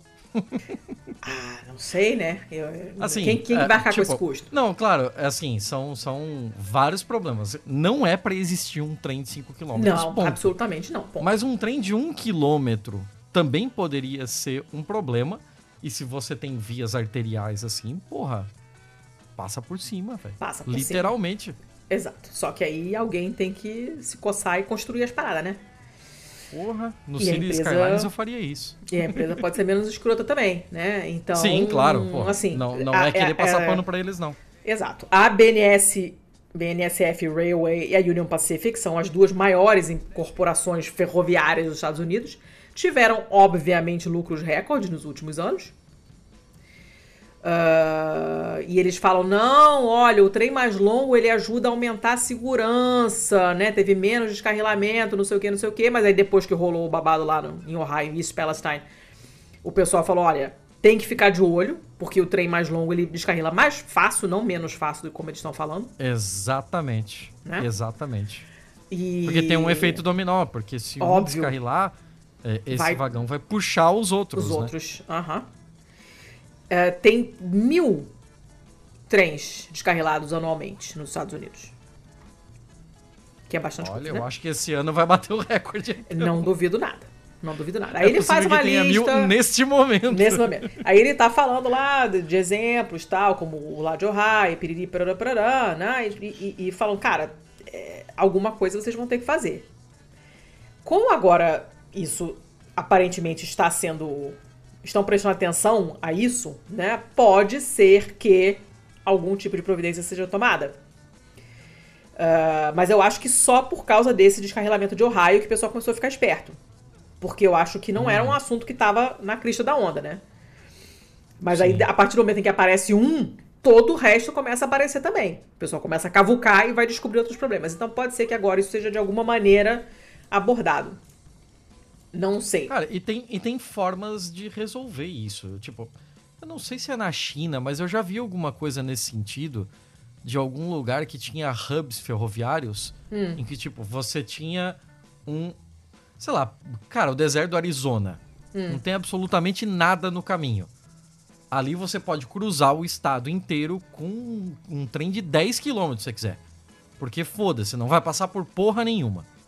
Vai passar por meia dúzia de estradinha, que daí você vai fazer três, quatro viadutos e acabou o problema. Aí, quando chega próximo de uma conurbação maior, né, de um centro urbano mais denso, então tem um hub ali em que esse trenzão enorme pode ser fatiado. Você passa com vários trens curtos por toda essa metrópole e do outro lado eles são reunidos de novo para seguir viagem é, longamente. Se eu não me engano, foi na China que eu vi algo assim. É, não sei. Não sei. O artigo é bem longo, tá? Ele entrevista uma galera de várias comunidades desse tipo, conta um monte de histórias de pessoas que foram afetadas por coisas desse tipo. É, Então, obviamente, não vou, não vou falar dele todo, é, é longo.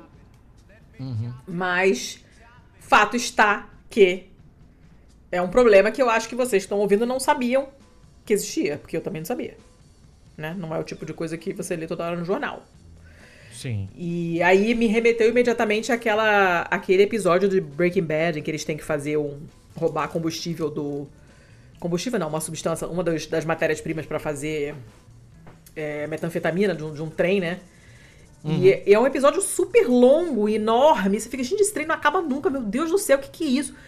Só- né, como, como pode um negócio desse tamanho? Mas eu acho que, que ninguém ficou pensando nos, nos desdobramentos disso, né? Nossa, imagina um trem desse tamanho, que, que, que mão de obra que dá para a comunidade de pessoas vão morrer porque não atravessaram o trilho do trem, né? Mas pessoas morreram porque não conseguiram atravessar o trilho do trem, porque tinha um fucking trem gigante passando. Então, temos um problema, né? Aqui É. em Joinville ainda passa trem no meio da cidade. É Curitiba? Ele, ele corta. É, Mas, mas Curitiba. É, Curitiba é, é incontornável, né? No caminho pra Paranaguá, né? É, Tem- Mas é- assim, é ele mais passa. Se você for olhar o um- se você for olhar no mapa o caminho que ele faz, Thiago, parece que ele faz o trem panorâmico e faz questão de atravessar todos os bairros da cidade. Não sei o que acontece. Ah, mas ali. tem trem de passageiros também, né? Aqui é só trem de carga a caminho da. Ah, mas passageiro pouco, a caminho né? do porto. Ah, não sei, não sei. Não moro em Curitiba. Não, posso pouco. falar só daqui. Pouco, que tem pouco. esse caralho aqui atravessando a cidade por várias vias que cruzam. é, que praticamente desligam temporariamente né, o acesso de toda a zona sul da cidade do, do resto. E a zona sul é só a zona mais populosa da cidade. Que ótimo. Então, Muito bom. é, é fueda, é. Ah, o lugar onde eu morava lá na Itália, é, quando eu cheguei lá, o, o trem atravessava mesmo a cidade e atravessava a rua principal da cidade. Então eu fiquei muitas vezes no trânsito esperando. Aí tem a placa lá, desliga o motor enquanto o trem passa. Mas era assim, coisas tipo, no máximo estourando 10 minutos quando tinha o trem atra- trem atrasado. Então tinha um esperando o outro pra poder sair. Né? Uhum. E já era uma mão de obra. Já era um, um porre. Você imagina um negócio que leva 100 anos pra passar. Aí depois fizeram lá o, o viadutozinho, né? o- na verdade, não. O, negócio que passa por baixo, né? Soltou passagem, o carro passa por baixo. Que ficou uma obra feiona, mas pelo menos ninguém mais fica preso no, no, no caminho lá esperando o trem passar, né? Uhum. É dureza, é Pô, dureza. eu já. Eu já me pendurei num trem pra ir até outra cidade. É bem fueda. É, não, É inseguro pra caralho no meio de um trem de carga. assim. não quero saber dessa história. E Fiquei nervosa. Porra, dá um sono. Você fica lá sentado e aquele clac, clac, clac, clac, clac, clac, clac, clac. Trem é maravilhoso. clac. Ai, cara. Trem é maravilhoso quando a empresa não é escrota. Mas de passageiro. é, No trem de carga pendurado na escada não é legal. Não, mas aí se você é Vamos- maluco, o problema não é meu. É, Tem mais um? Ah, eu acho que eu tenho. Ah. Deixa eu ver. Ah, ah, eu tenho uma bem curta aqui, mas é porque puta que pariu, assim, né? Ah, essa daqui vem do dailyhive.com. Hum. Esse site, aparentemente, ele é canadense. Ah, sim, ele é canadense. E essa notícia é do dia 6 de junho de 2023, do Amir Ali. E fala sobre como a especulação imobiliária no Canadá simplesmente está fora de controle. Está completamente fora de controle. Hum. E saiu um, um documento aqui do National Bank of Canada que revela quanto custará para você economizar para comprar uma casa na cidade mais cara do Canadá, que é Ah. Vancouver. E o relatório traz uns números que são tão absurdos, são tão ridículos, que ele é quase uma sátira. Hum. Pá, pá, pá, pá, faz parte do recente, é, sei lá, é, monitor de acessibilidade de habitação do Banco no Canadá. Hum. E uma das principais conclusões é o seguinte: se você está ganhando 322 mil dólares canadenses por ano, Ah, que é um salarião, sim. eu joguei, joguei aqui na calculadorinha e dá tipo quase 27 mil dólares por mês. Não é ruim, não. É, imagina. Imagina você com 7, 27 mil dólares por mês. Nossa. Então, se você ganha 27 mil dólares por mês em Vancouver e você quer comprar uma casa lá e você vai economizar todo mês 10% do seu salário para isso, Hum. você vai conseguir comprar uma casa em 38 anos.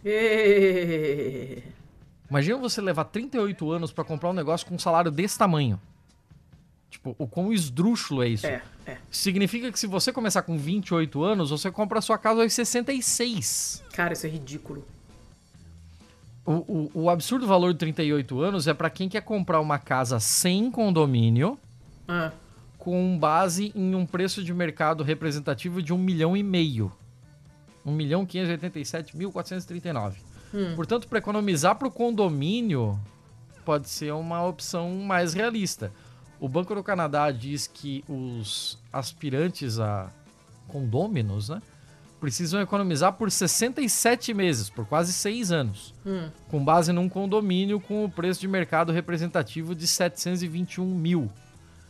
A renda familiar necessária para atingir essa meta em 67 meses é de 171 mil dólares. Caraca. Então, tipo, você precisa ganhar um valor absurdo e mesmo assim você leva tempo pra caralho Caraca, porque cara. o- os valores estão completamente absurdos, assim. E comparado com o mesmo relatório do ano passado, os residentes de Vancouver estão levando é, a- agora dois meses a mais para conseguir economizar para uma casa sem condomínio e quatro meses adicionais para comprar uma com condomínio. Hum. Então, isso fala um tanto sobre é, questões de expectativa salarial também, né? Sim.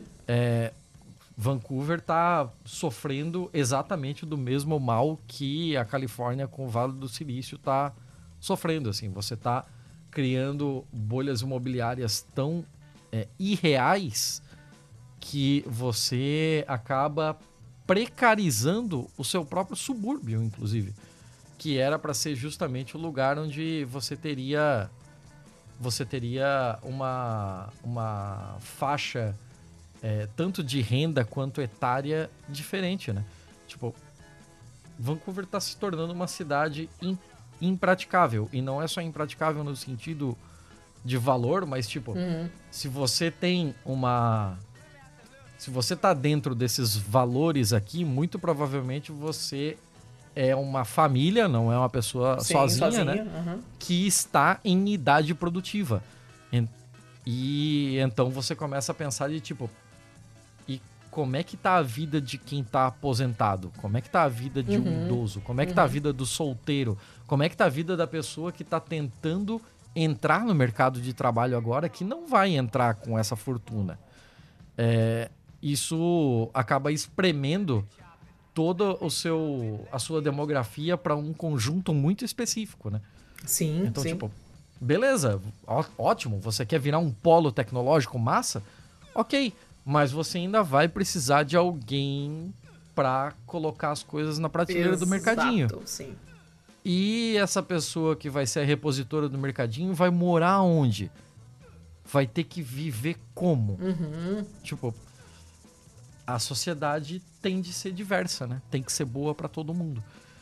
E é um, o grande desafio que esse tipo de cidade, dessas, dessas conurbações que viraram esse bagulho um pouco moda, um pouco é, trending por causa de alguma tecnologia específica, por causa de algum benefício fiscal para um setor específico, É, caralho, estou falando com você, aprender Lisboa. a lidar. É. Estou falando Lisboa com você, Lisboa. Então, é- era, era só isso, era uma notícia mais curtinha mesmo. É, mas é uma bosta, né? Uma bosta. Pra caralho. Isso, atualmente, em Portugal, o maior dos problemas é a habitação. É o pior de todos os problemas e, e não tô vendo ninguém se mexer pra resolver. Falta lugar para as pessoas morarem, as pessoas estão saindo da cidade porque não tem lugar pra ficar. Boa parte da culpa disso é, é da parada dos nômades digitais, mas o, o visto, o Golden Visa lá também foi uma bosta, e Airbnb. Conjunto de coisas, né? Como sempre, é multifatorial.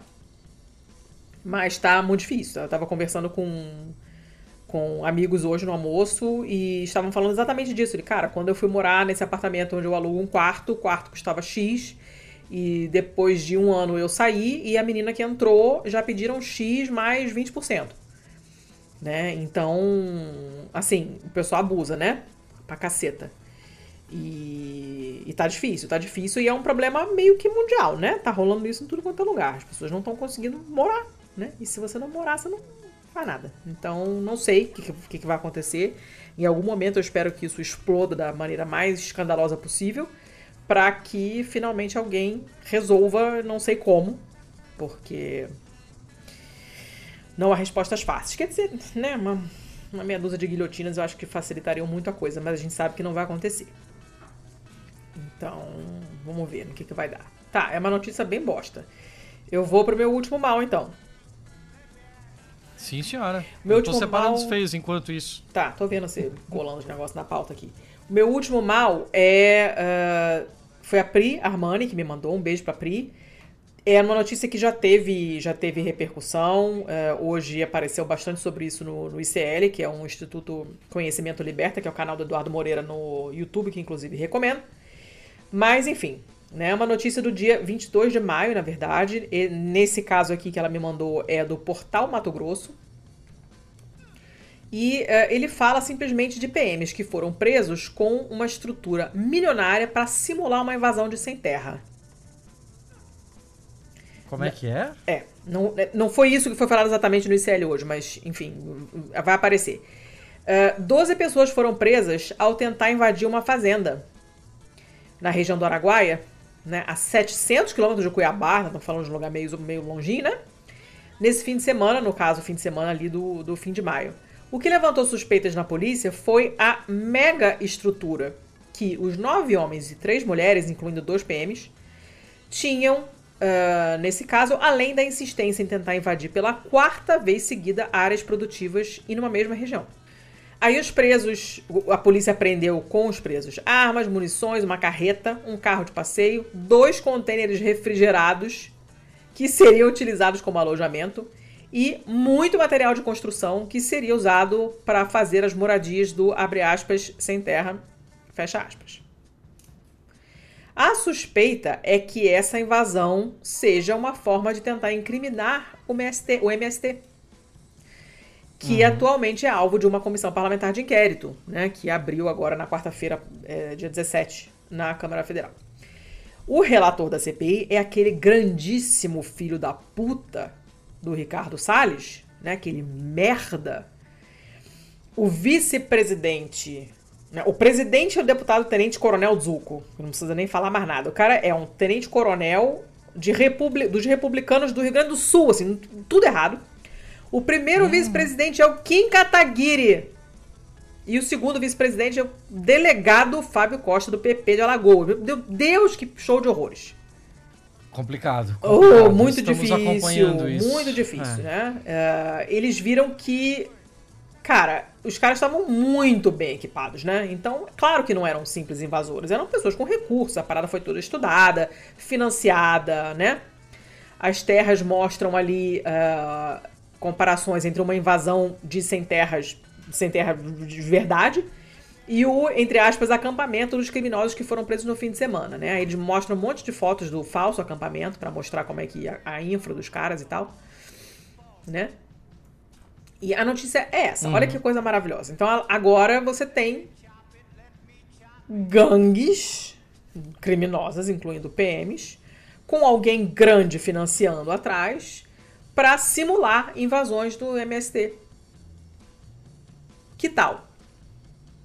Cara, isso vai dar pano pra manga. Eu espero isso que dê. Vai dar um rolo do caralho. Eu espero muito que dê. Essa notícia é do fim de maio, eu não vi mais nada além sobre isso, né? É, claro, não vejo televisão aberta brasileira, então não sei se saiu alguma coisa, mas ninguém comentou nada, então acho que não. Essa notícia apareceu para mim em algumas outras fontes, mas poucas, e sempre umas coisas assim, tipo, Portal Mato Grosso, sabe? Não, não, saiu no G1. Eu, eu, pelo menos, não vi. Depois eu vou investigar, mas eu não vi. E... Uhum. Eu também não, eu não sabia dessa aí não. Pois é, e hoje o que se Tem falou... Tem que dar uma olhada no, de olho nos ruralistas. É, eles é que sabem essas coisas. Boa, vou, vou procurar. E hoje o que apareceu no ICL foi um outro babado, mas que não é muito diferente disso. É, quer dizer, é diferente, mas sempre com a tentativa de deslegitimizar... Deslegitimizar ou deslegitimar? Agora... Deslegitimar. Tá, tive um momento de confusão mental. É, o, o, o trabalho do MST e do MTST né? Inclusive fazendo com que as pessoas confundam um com o outro.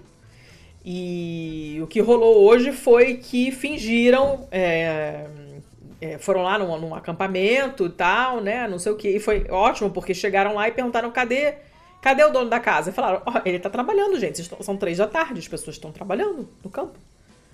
Né?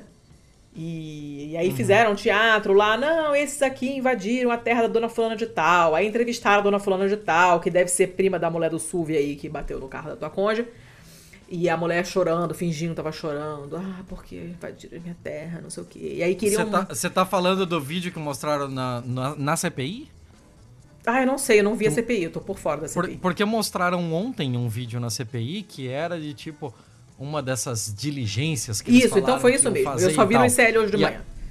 É, e aí essa mulher falando do. falando que ah, invadir minha terra, não sei É, o quê. é. Foram pegar o. foram atrás da, da verificação da terra e aquela Nunca ali foi é uma dela. terra devoluta. É uma terra que tá marcada como indicada para a reforma agrária. Ah, nunca foi dela, parece, né? poderia- Pelo que eu Nu-. Nunca foi. Ela jamais poderia ter reivindicado É. isso. É, então é isso aí, sabe? Então, tipo, né? É- é- a gente tá vendo que tem uma, um- um- uns movimentos concertados, articulados e muito bem patrocinados para descreditar esses movimentos e principalmente em vista da CPI, né? Tem que ficar de olho nisso aí. Era isso, era esse o mal. Eu achei assim, me deixou particularmente puta esse mal. Letícia, Ah. eu tenho. Eu tenho uma outra aqui que tava na minha pasta de feios, mas ela tem um cheirinho de mal. Então eu acho que eu posso fazer ela agora, pode Hum. Vai. ser? Vamos, vamos só lembrar Aí- que já tem uma hora e 37 de gravação. Ela fica aqui nos maus ainda, tá? Tá bom. Porque, porque é, é um pouquinho triste, assim. Ah, o negócio é o seguinte, essa notícia vem do, da NPR, Uhum. é, dia 24 de maio. E, porra, cara, assim, é, é um pouco... é, tinha uma parte pra ser legal, mas infelizmente não foi, assim. O que aconteceu é que lá no Parque Nacional de Yellowstone, Ah. se eu não me engano, é- é, o, o Juan Cisneros falou de Falou, falou. que lá tem, o, tem as árvores petrificadas, Sim, né? sim. Então, o que aconteceu lá foi o seguinte: é, tinha uma, um rebanho de bisões Hum. que estava atravessando o rio Lamar num- numa noite de sábado, quando um. Eu não sei como chama um bisãozinho, é um bezerro, né? Sei lá, um filhote de visão. Um Um besouro. bizinho. Um bizinho. Um bizinho. um besouro. Não, bisão é o que já cresceu. O bizinho é o pequenininho. Ok, É. então um bizinho. Então, o bizinho tava, tava apanhando para conseguir atravessar o rio. E Tadinho, aí ele bebê. acabou separado da sua mãe, né? Ficou num, num banco de areia no rio ali e tal, de acordo com o, o press release que foi enviado aqui. E tinha um cara observando a cena, ele tava tirando fotos dessa, desse rebanho atravessando e tal, né? E ele viu que o bisãozinho ficou para trás. Hum. E ele é um cara do Havaí. Ele tava lá visitando mesmo, né? Turistão. E ele resolveu ajudar o bisãozinho. Hum.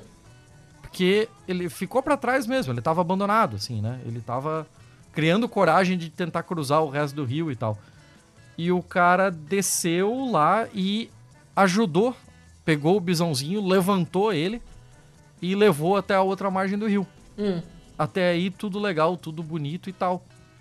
O que aconteceu foi o seguinte, agora que vem a parte ruim. É.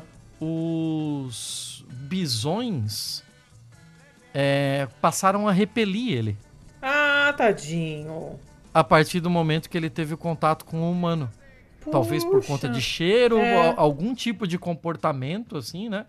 Mas a par... desde o momento em que o bisãozinho teve o contato com esse cara, ele.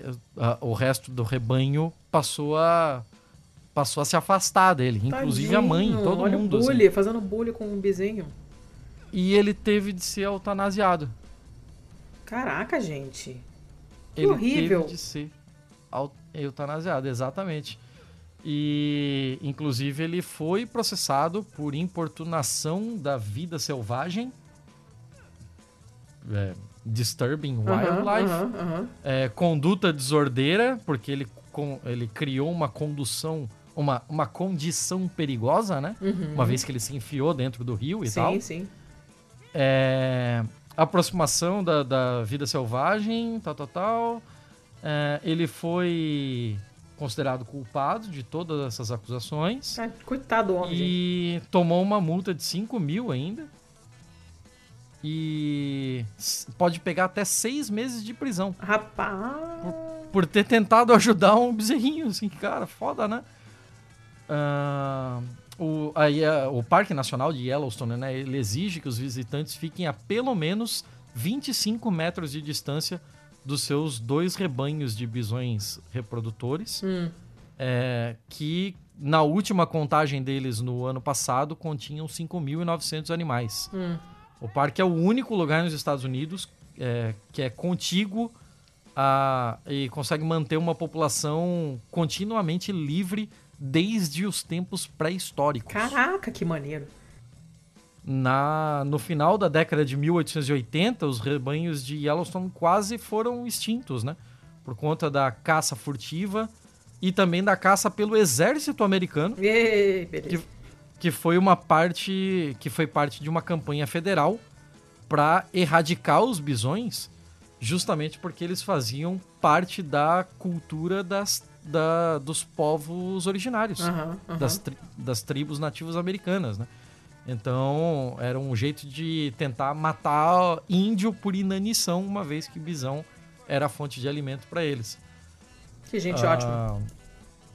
Eles têm é, feito várias campanhas aqui e tal, né, para para política de não interferir na morte natural de animais em terras públicas, incluindo filhotes órfãos. O nosso foco é sustentar populações viáveis de espécies nativas de vida selvagem, a fim de proteger os animais individuais. É, A sobrevivência de um animal depende das suas próprias decisões diárias e da seleção natural. É, tá, tá, tá, tá. Outro filhote de bisão de Yellowstone foi sacrificado depois da interferência humana em 2016, quando um cara da Montana Public Radio relatou que dois turistas colocaram o filhote em seu carro e levaram para um parque próximo porque acharam que o animal parecia frio e desconfortável. Ah, não, esses dois aqui tem que tomar. É, aí já, aí já, né, Ah. já sa- saiu um pouco do limite, né, pelo amor de Deus. Pois é, mas esse cara aqui foi só foi só triste. Ele pensou que tava fazendo um negócio Puxa legal vida. e ele se fudeu, o bisãozinho se fudeu, todo, Todo mundo se fudeu. Poxa, fiquei triste com o bichinho. Ah, quero ir pro feio, então. É, e eu pelo menos cumpri a minha promessa de trazer um bichinho. É. Poxa vida. Ah, Letícia, eu, ah. eu quero eu quero te informar, eu quero te avisar previamente É, que o próximo episódio vai ser apenas de feios. tá bom? Eu acabei de abrir a minha pasta aqui, eu fui clicando nas coisinhas que eu queria trazer e eu estou com 15 feios abertos. Pelo amor E de não Deus, dá pra Thiago. colocar 15 feios nesse episódio, então o próximo episódio vai ser só de feios. Ô, céus, tá, tá bom. Ok? Darei Eu- eu- estarei eu tô- dando meu jeito, senhor. Dá teus pulos. Estarei dando Dá teus. Aceito, dá teus aceito pulos, doações de porque- feio, gente. Aceito. É, eu já tenho 15. Beleza, eu vou gastar o quê? Umas 4 hoje? Não, três. Eu já tenho Três, 11. três. Tem quase duas horas de gravação. Calma, senhor. Al- Vamos ver, vamos ver. A gente pode negociar isso aí. Começa então. Vou começar. O primeiro é um feio. Na verdade, ele deveria ser um mal, mas pela bizarrice pura e simples, eu joguei ele no feio. Hum. Então, essa aqui é uma notícia que quem me passou foi o Anders, que não, não, não me passou, na verdade, eu peguei, porque ele jogou no grupo onde nós estamos juntos, eu peguei. Ah, e é do Vale do, I- vale do Itaúnas. O site é esse mesmo, vale do O Itaúnas nome do. .com.br. É uma notícia agora do dia 9. Eu, eu honestamente eu não vi em outras fontes, não fui procurar. Ele, ele diz qual é a fonte, a fonte é do IG, mas eu não fui procurar. E eu coloquei, ele é feio, mas ele é mal, mas eu não, não resisti a colocar no feio, porque olha isso, gente. Homem é preso suspeito de vender ossos humanos em barraca na rua. Em barraca na rua? É, barraca de camelô. Onde, onde, Caralho. onde, onde? Zona Norte do Itaúnas. Rio de Janeiro. Na Itaúnas Tijuca, é onde eu morei. Não sei. Não sei. É, esse cara foi preso, é bem curtinha, tá? Suspeito de vender ossos humanos em uma das ruas mais movimentadas da Tijuca, onde eu morei com a minha avó. Né? Umas pessoas estavam passando, olharam falaram: Cara, isso tá muito estranho. Chamaram a polícia, a polícia foi lá e prendeu o homem. Um cara chamado Eric de Moura Soares. E é, ele tinha colocado o material em uma espécie de, de banca com um caixote para vender. Né? Hum. Ele falou que encontrou os ossos jogados, disse que ele era uma pessoa em situação de rua e não tinha como obter dinheiro de outra forma e começou e botou para vender esses negócios. Oito conjuntos ósseos foram apreendidos pelos agentes, né? E é, esse material parece estar coberto por uma resina, você vê até pela, pela, pela foto, você vê um aspecto estranho, assim, né? Isso levanta suspeitas de que tenham sido furtados ou descartados de forma irregular. Então, parecem ser ossos tipo de um museu, de um anatômico, de faculdade, uma coisa desse tipo. Os ossos vão passar por uma perícia do IML para ver do que, que se trata, né? E ele foi preso em flagrante acusado de vender tecidos ou partes de órgãos do corpo humano. Então, tipo, o que ele fez está tipificado porque é uma coisa que aparentemente acontece. Uh, eu me lembro de quando a gente a gente pegava caixas de ossos na faculdade no anatômico para levar para casa para estudar. Porque você, quando estuda anatomia, você você olha o osso assim e fala, legal, o osso é uma parada comprida com duas bolinhas na ponta, mas não é, né? Cada um dessas bolinhas, buraquinhos, não sei o que, tem um nome, que são os acidentes anatômicos que se chamam. Né? É, é o relevo do osso, né? E você tem que saber, porque ali no, no, no, no, sei lá, no buraquinho chamado X vai se inserir o tendão do músculo Y, que vai levantar a parte da mão, não sei o que. Você tem que saber essas coisas. Ali passa artéria, não sei o que lá. Você sabe que se você for operar, você não pode cortar, né? Então a gente tinha que uhum. levar para casa para estudar. A gente pegava ali um osso e ficava olhando o atlas de anatomia de um lado, o osso do outro. Ah, não, isso aqui é a crista do fulano de tal. Isso aqui é, sei lá, né? nem lembro os nomes de nada. E, e a gente andava, pegava ônibus com um saco cheio de osso, de verdade, osso de gente. Tipo esses, tratados assim, pra não apodrecer e ficar fedendo, né? Com aquele negócio. Tem um cheiro ruim, mas não tem cheiro de podre. E você ia com aquele saco no metrô, cheio de osso. Se alguém parasse e te revistasse ali, ia achar que você tava roubando, tinha matado alguém, sabe?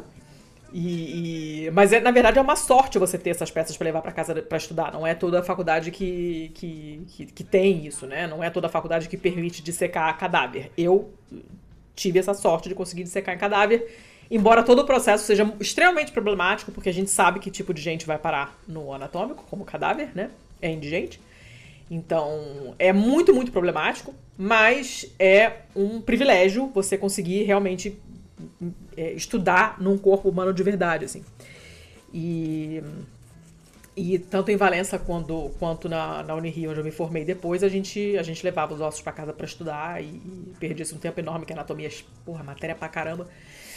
Mas era maneiro, eu gostava de anatomia e era boa. Mas é isso aí, o cara tava simplesmente vendendo ossinho. Não sei o que, que ele, pra quem que ele achava que ele ia vender, não sei. Não, não sei o que, que se passou na cabeça desse menino. Menino, homem, não sei. As ideias, né? Pois é, cara sei, achou que ia passar um estudante de medicina. Poxa, quero essa, essa osso da bacia aqui, dá aqui um quadril. Não sei. Tem um pé, um, uns ossinhos, ossinhos da perna, uma clavícula, uma bacia, uma omoplata, barra escápula, tem, sei lá, cara. Não sei o que, que ele tava querendo com isso. Mas é aquilo, né? Podia estar roubando, mas eu estou trabalhando. Aí ele sobe no, no ônibus com esses ossinhos e oferece, né? Vai que, né? Tem o shopping trem, né? O pessoal vende de tudo no trem. Pode vender osso também, né? Por que não? E é isso aí. É, achei ela bizarra o suficiente para estar num, num feio, apesar de ser ruim, né? Porque osso, sei lá, de quem são esses ossos. Acabei. Justo. Acabei, acabei, acabei. Justíssimo. Dona Letícia Itaúnas fica em fica no Espírito Santo. Então tá, né? Inclusive, é, tem a cidade nova de Itaúnas, porque a vila de Itaúnas ela foi é, engolida pelas dunas. Oh, meu Deus. É, a vila antiga da década de 40, 70. De 40 a 70, ela foi pouco a pouco sendo engolida pelas dunas. Uh, mês que vem tem a FemFit, Festival de Forró de Itaúnas. Aí, oh. a dica pra quem tiver de bobeira aí. Caraca! Sim, eu sabia onde era Itaúnas, porque eu tenho uma amiga que dança forró e ela fala desse. Ela tinha me contado sobre esse evento. Nossa, não liguei o nome à pessoa, mas super entendi agora do que, se trata. O lugar parece bem bonito. Capital parece do forró, assim. Ela disse que vai uma galera que uma cidade fica com uma população gigantesca, porque vem gente do mundo inteiro já dançar forró então. Nossa, capital do forró, você comprou uma briga agora. Os nordestinos vão te comer Cara, rabo. Mas ok. Eu não falei capital é... do quê? capital capixaba do, do, do, forró. Ok. Eu não falei okay. que era capital brasileira do forró. É. É, briga por briga, essa muqueca capixaba aqui. Eu não gosto de muqueca nenhuma, coisa, então mantenha-me fora dessa. Vai, vai, vai, ah, vai pro okay. teu aí. Que tá. Estamos tá gravando há 84 anos. Meu Deus, 1 hora e 50. Puta que pariu. Tá bom, dona Letícia, ah, vamos lá. Vai. Jogo rápido, 5 de junho, The Guardian. E estamos aí às vésperas do lançamento do filme da Barbie. Estou toda pra ver, é, inclusive. Muita, é, muita gente está pilhadíssima. Eu perdi totalmente a pilha nos trailers que vi, achei Nossa, que vai ser uma bosta. Eu acho que vai ser ótimo. Uh, mas o que que isso importa para nós no Não BMF, sei. dona Letícia? Não sei. O negócio é o seguinte, matéria do Cian Kane.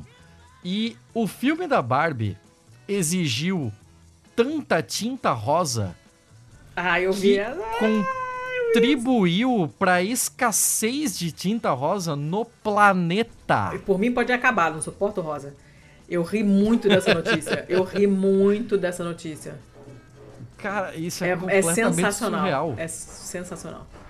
A produtora do filme aqui, a, é, a designer do, da produção do filme aqui, a Sarah Greenwood, diz que o mundo ficou sem rosa durante a construção da Barbie Land e das versões em tamanho real da Dream House da boneca. O próximo filme da Greta Gerwig né, exigiu tanta tinta rosa que eliminou o suprimento global da, da empresa. É, em entrevista para Architectural Digest, a Greta Gerwig e a designer de produção aqui, a Sarah Greenwood, falaram sobre a construção da Barbie Land, que é quase inteira rosa fluorescente. É o pior de todos. Desde as versões em tamanho real da, da casa da boneca até as estradas e os potes Jesus. e os postes de luz. E na entrevista ela fala que. Ah, tá, tá, tá, tá, tá, cadê, cadê, cadê, cadê? Usou tanto, tanta tinta quanto tínhamos mas qualificou que a produção da Barbie coincidiu com problemas mais amplos de cadeia por conta da Covid-19, ah, né? Sim. Não é só culpa dela, óbvio. Uh, bem como o clima extremo do Texas no início de 2021, que afetou alguns dos materiais vitais para o uso, assim como para criar a pintura. Havia escassez, então demos a eles tudo o que podíamos. Não sei se eles podem reivindicar o crédito, mas reconheceu eles nos limparam na pintura. É, na essa, entrevista, a Gerwig diz que o tom rosa brilhante era importante para manter o estado infantil da estética do filme, o que é, e que o designer da, da Barbie Land né, foi inspirado na Kaufman House em Palm Springs. Uh, tá, tá, tá, um monte de coisa que não interessa, foda-se. Eu queria que os rosas fossem muito brilhantes e tudo fosse quase demais. Esqueci. Quase, quase. Atenção para o quase. Acrescentou a, a Greta, que disse que não queria esquecer o que me fez amar a Barbie quando eu era uma garotinha. Os cenógrafos garantiram tanta tinta quanto fosse suficiente para a produção do filme, que foi filmado principalmente no estúdio da Warner no Reino Unido. Ah, olha só. A a Barbie é a Margot Robbie, papapá, o Ken é o Ryan Gosling, e depois Feio tem um monte caramba. de gente que ninguém se importa. E o filme vai ser lançado 21 de julho, daqui a pouco mais de 5 semanas. Sim. Ah, já quero. Eu tô super pilhada, acho que vai ser engraçado. Tá, muito bem. Eu li, eu ri muito dessa notícia quando passou, mas enfim. Eu vou dar um feio velho, que é de 2015. Foi o Elvis que me, que me passou via Léo Rossato, Léo que gravou com a gente episódio sobre uh, segurança alimentar. É uma notícia de 2015, uhum. mas eu acho que ela, né, é feia o suficiente para estar tá aqui. Islândia anula a lei que autorizava o assassinato de cidadãos bascos. Ah, essa, essa eu lembro quando saiu. Eu, não lembro. Saiu, eu não lembro. A gente já trouxe ela, eu não lembro. Eu acho que a gente não trouxe, mas ah, eu lembro então de ter tá. ouvido ela no xadrez verbal, eu acho. Então tá. É, o decreto em questão foi estabelecido em 1615 pelo, pelo comissário do distrito dos Fiordes Ocidentais, no noroeste do país, e ele foi anulado, obviamente, simbolicamente, no último dia 22 de abril, no caso de 2015, né?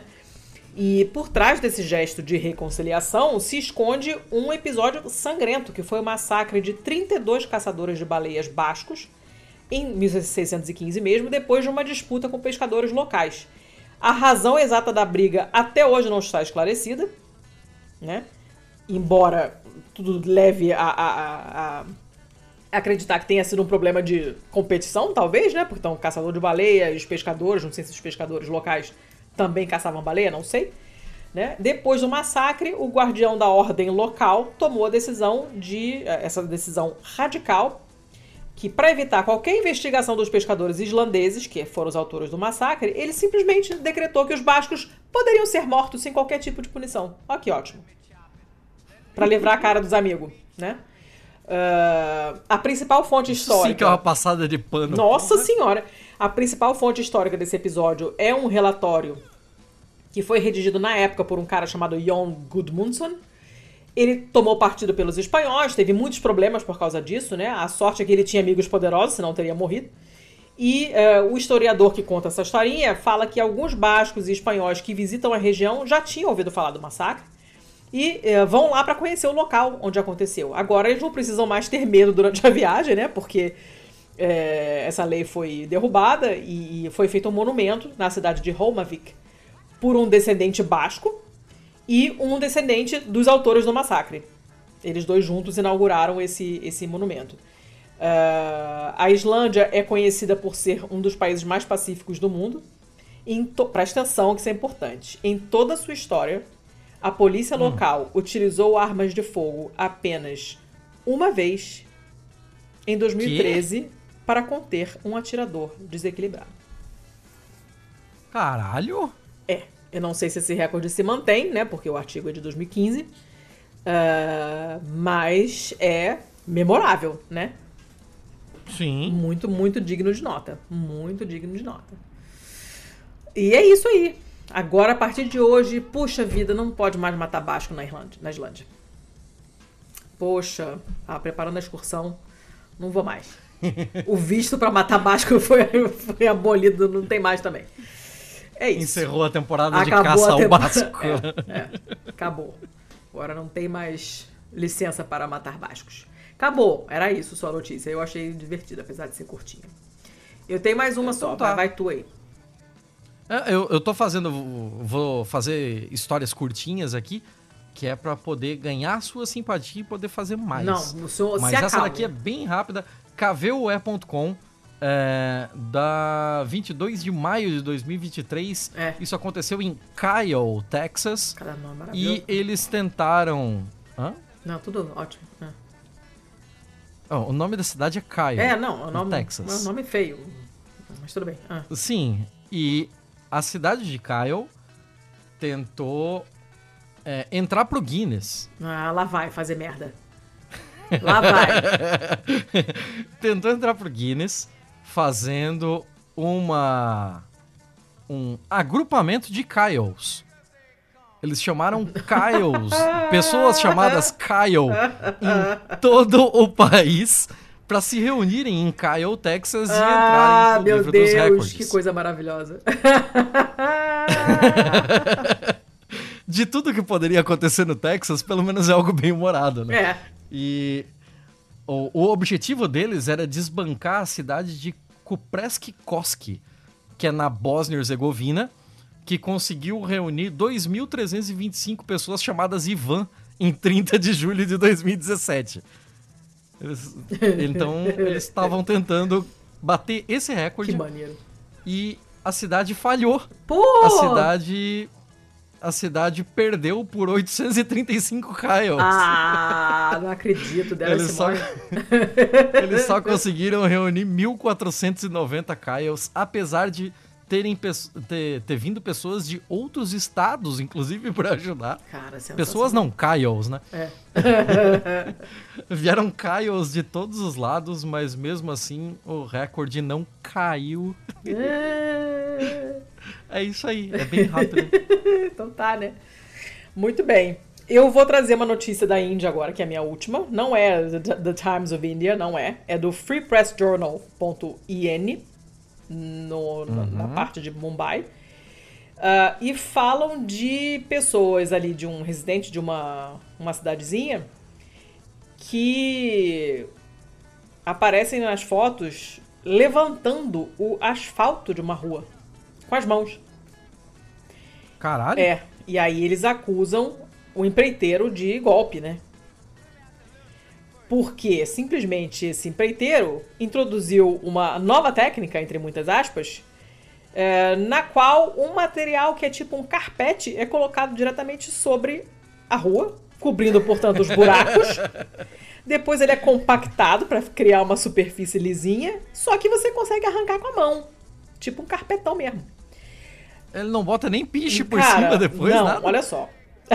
Aí o, o artigo fala, cara, buraco nas ruas e estradas ruins são uma desgraça, né, pro, pro, pro, pro, pro povo indiano. Mesmo quando a, a, a estrada tá em boas condições, basta uma chuvarada forte para destruir o negócio todo e as, as estradas ficam impossíveis de, de serem utilizadas. E isso acontece todo ano. E é, é, que, é, que é- obviamente o resultado é que os indianos acabam tendo que viajar por essas estradas esburacadas sempre, porque não- você não consegue consertar, porque logo depois elas buracam de novo. Né? E, e já aconteceram brigas, já aconteceu violência, já aconteceram protestos, já, já teve greve de fome, de tudo para tentar resolver esse problema, mas a situação permanece. As autoridades continuam dizendo que vão tapar os buracos, as pessoas continuam fingindo que acreditam, e é isso aí. Só que agora apareceu uma nova solução, seus problemas acabaram. Um cara de um lugar chamado Maharashtra, Maharashtra, introduziu uma nova técnica, né? Enfim, é, na qual esse carpete, esse material que é tipo um carpete, vai, é, é- é usado dessa forma que eu falei no começo. E, e o vídeo do, do pessoal da cidadezinha expondo a fraude, obviamente, viralizou, né? Os residentes de Ras... Ah, eu amo os nomes, mas eu não sei falar nada.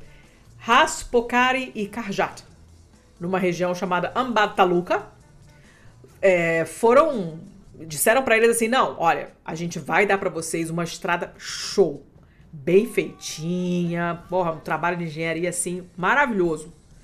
O pessoal foi lá da empreiteira pra fazer o negócio, fazer as obras, nananã. quando os moradores foram olhar, é simplesmente um fucking carpete. é um fucking carpete. Obviamente o negócio vira- viralizou, né? E, e foda porque tinham prometido, não, vai ser uma estrada tipo na Alemanha. Aquele, aquele veludo de asfalto assim vai ser igualzinho.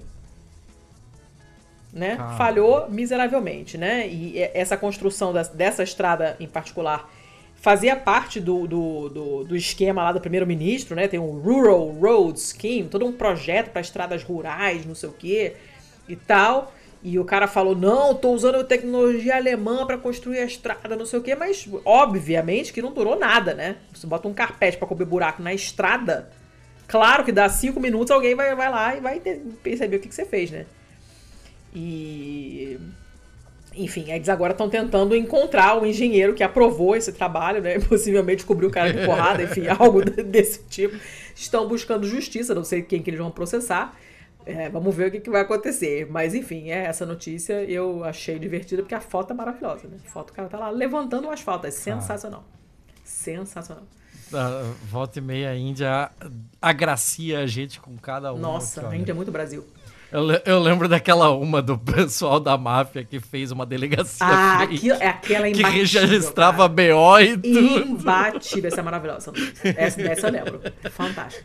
Registrava BO e tudo. Maravilhoso. Sensacional.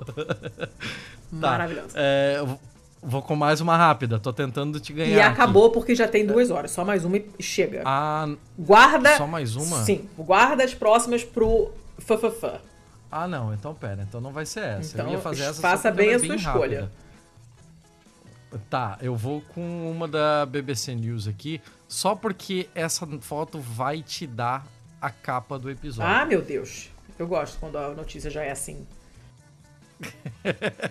Eu, já, eu já escolhi ela pensando nisso ah, meu já. Deus. Pensando, hum, essa daqui, essa daqui tem cara de que vai virar capa. Cadê? Me manda foto pra ver. Calma. Não, quero ver agora, É, tô nervosa. Sou... Tá, pera. Pera, pera. sou igual pera, criança, eu quero ver agora. conversa. Deixa eu abrir a conversa. Ó. Ah, meu Deus. Tá. ok, eu conheço esse desenho. Vamos lá, vamos lá, vamos lá. Tá, você conhece esse desenho, Sim. ótimo. Então vamos lá. O desenho que eu passei pra Letícia é o gigante Cerne Abas. Cerne Abas Giant. Ele é o seguinte, ele é um desenho de 66 metros, 55 metros, que foi feito no chão e parece um ser humano, né, gigante, segurando um tacape. E o que chama a atenção nele é o São os mamilos. colossal. é a sua colossal trozoba. O seu pênis, Jambrolha. A sua jambrolha. Isso aí, que, olha, quase chega no mamilo. Mas vamos lá. O, o, o que que... O, o que que interessa nisso tudo aqui? Interessa é o seguinte. Tem uma empresa que faz queijo na Inglaterra que resolveu usar o Cerniabas no seu rótulo. O. A Oxford Cheese Company, ela imprime o Cerne Abas no seu rótulo é, já faz um bom tempo, Hum. mas numa atualização feita no rótulo esse mês, e essa notícia de 2 de junho agora, o gigantão de repente apareceu sem o seu gigantão. Ué? De repente, o, o rótulo passou a não exibir mais o pênis do Cerniabas. Hum. E as pessoas na internet ficaram malucas, óbvio. né? Claro. Por que será? Ah. A companhia disse que, a, que também usa a imagem, entre aspas, sem censura, né? Mas criou a logo, entre aspas, com calças, pelo pedido de uma cadeia de supermercados. Ué? Exatamente. E em um post no Facebook, né, essa, essa queijaria aí falou sobre o, o uso da imagem e, o, e o, a remoção do, do símbolo da fertilidade do gigante histórico. Ela disse que a Oxford Cheese Company. eh, tem uns caras aqui falando: "Vo- vo- Oxford Cheese Company, você é uma desgraça. Nós estamos. Nós somos muito orgulhosos da nossa herança e você deturpar um monumento nacional para vender queijo é uma desgraça. Não sei o que. A galera foi a loucura porque é assim, né? O pessoal que tá na internet é meio dodói. Hum. É, mas basicamente é isso. Basicamente é uma empresa de queijo recebendo hate porque tirou a piroca de um de um gigante Castraram ele, coitado. pintado. É, de um como é que é o nome desse tipo de coisa quando desenha? na- na- Ah, não lembro, cara. Não lembro. tem, a- tem aquelas famosas de Nazca, Tem um né? monte Mas de ginástica, é. É, é, mas como é que é o nome disso? Ai, é meu Deus, não lembro. Ah, pipiriri, piriri, Lito, não, não é litogravura, não é. Ah, Pipiriri, pipi, pipi, ti, ti, ti, ti, cadê? Ai, caralho. Não, não lembro. As pessoas essa hora estão nos ouvindo e gritando o nome. Geoglifo, caralho. É geoglifo? Geoglifo. Isso, é Isso? geoglifo. É? Então tá. É. E ah, aparentemente o, o gigantão aí da, da, da- do nosso amigo, ele foi feito no século XI antes da Era Comum. Ah, não. Eu te, eu te passei o outro, a, a outra imagem aí, né? Eu te passei o link, que daí tem a imagem do rótulo com o, o seu o seu desenho sem as suas vergonhas, sem as vergonhas de fora. Que feio! Nossa, e ainda é feito pra parecer com, com o dicionário da Oxford University. Que bosta! Que bosta, bosta, bosta. Não, eles ah, tem um artigo de 2021 que eu achei aqui, Ah, enquanto eu tava procurando a pronúncia desse negócio, que eu nunca soube falar. É, ele é aparentemente do período saxão, que foi de 410 a 1066. Ou seja, pouco antes da Idade Média. E, e é isso aí. não foi isso que eu falei? Não, você falou não sei lá o que antes da Era Comum. Ah, depois da Era Comum, Ah, eu devia ter falado. Mal aí. Mal aí. Eu levei um susto aqui. É, então eles falam, ele fala, ah, pode ser medieval, mas não sei lá, né? Não sei, porque no- no- nos documentos do século XVI não tem nenhuma menção a ele, então é muito estranho isso. Então eles acham que provavelmente foi criado no final do período lá saxônico, mas que foi negligenciado por muito tempo e ficou coberto por grama por bastante tempo, capim, e depois foi redescoberto, né? E, e isso explicaria por que, que ele não aparece nos, nos registros das, das abadias ali locais, nem em nenhum tipo de censo da época do estudo. Eu acho que esse desenho foi feito numa época e aí depois uma molecada encontrou o desenho e desenhou esse pirocão nele aí. Não, para com isso. Tem um monte de desenho. Porque tem um monte de molecada é desenho isso aí, cara. pirocudo. Nem vem que não tem. Tem um monte de desenho pirocudo por aí, antigão. Piroca é antiga, rapá. Desde os tempos mais primórdios. É... Chega, pelo amor de Deus, que duas horas e cacetada a O- minha o filha é- fez comida sozinha porque eu não fui capaz de levantar daqui pra fazer um jantar pra ela. A mãe de O merda. que é curioso nele é que ele tem desenhado bem proeminente as costelas, É, né? é. Ele tem esses Mamilão e uma cara aí. espantada, E ele né? tem um e, e ele tem uma carinha, né? É, ele tem um boca, espantado. olhos e sobrancelha. É. Então é, é, uma, é um desenho curiosinho. E ele tem um detalhamento bem curioso da pega do tacape, né? É, a mãozinha, Da- dá pra de- ver os dedinhos. Das... Uhum, dá pra ver inclusive o polegar, tudo na pega do tacape. É. Bem curioso. Ele, ele fica em Dorset, na Inglaterra. É isso aí. Isso. O seu Thiago chega. Chega. Chega, então. Né? Ok. Tem episódio já Preciso agendado pra semana que vem? Não tem. Ainda não temos nada. Não tem, né? Não tem nada. ainda. Caralho. É. Ah, é que eu tô num, eu tô num período que é. tá difícil então, fazer. não tô correndo coisas. atrás também, porque eu sei que tá puxado aí. Mas a gente tem coisas no radar, Tem. a gente só precisa da data, é, né? é, é. É, Vou dar mais uma revisada nos contatinhos aqui pra, pra correr atrás. Então, temos episódio semana que vem? Não sabemos. Provavelmente não, até porque eu vou viajar na terça-feira. E depois eu vou Ai. viajar de novo na quinta. Então, assim. é, não garantimos nada, mas em algum momento vai sair. Calma, senhora. Só, só se acalmem. É, e é isso, chega porque eu preciso. E depois, cozinhar. a gente não tem o próximo, mas daqui a dois episódios, o próximo BMF já temos. Que é o Já tem link pra caralho. Vai ser o Fafafã. É, vai. M- Se Mandem. vira aí pra conseguir feio. Mandem, mandem feios, que eu coleciono feios e depois a gente faz um, um.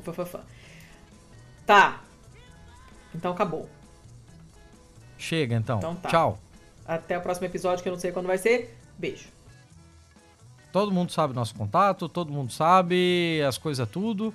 Apoia a gente que a gente Ah, faz acontecer coisas aí entra lá no nosso É. grupo e você vai saber um monte de coisa que a gente não não dá tempo de falar aqui porque a Letícia tá me apurando. Tchau.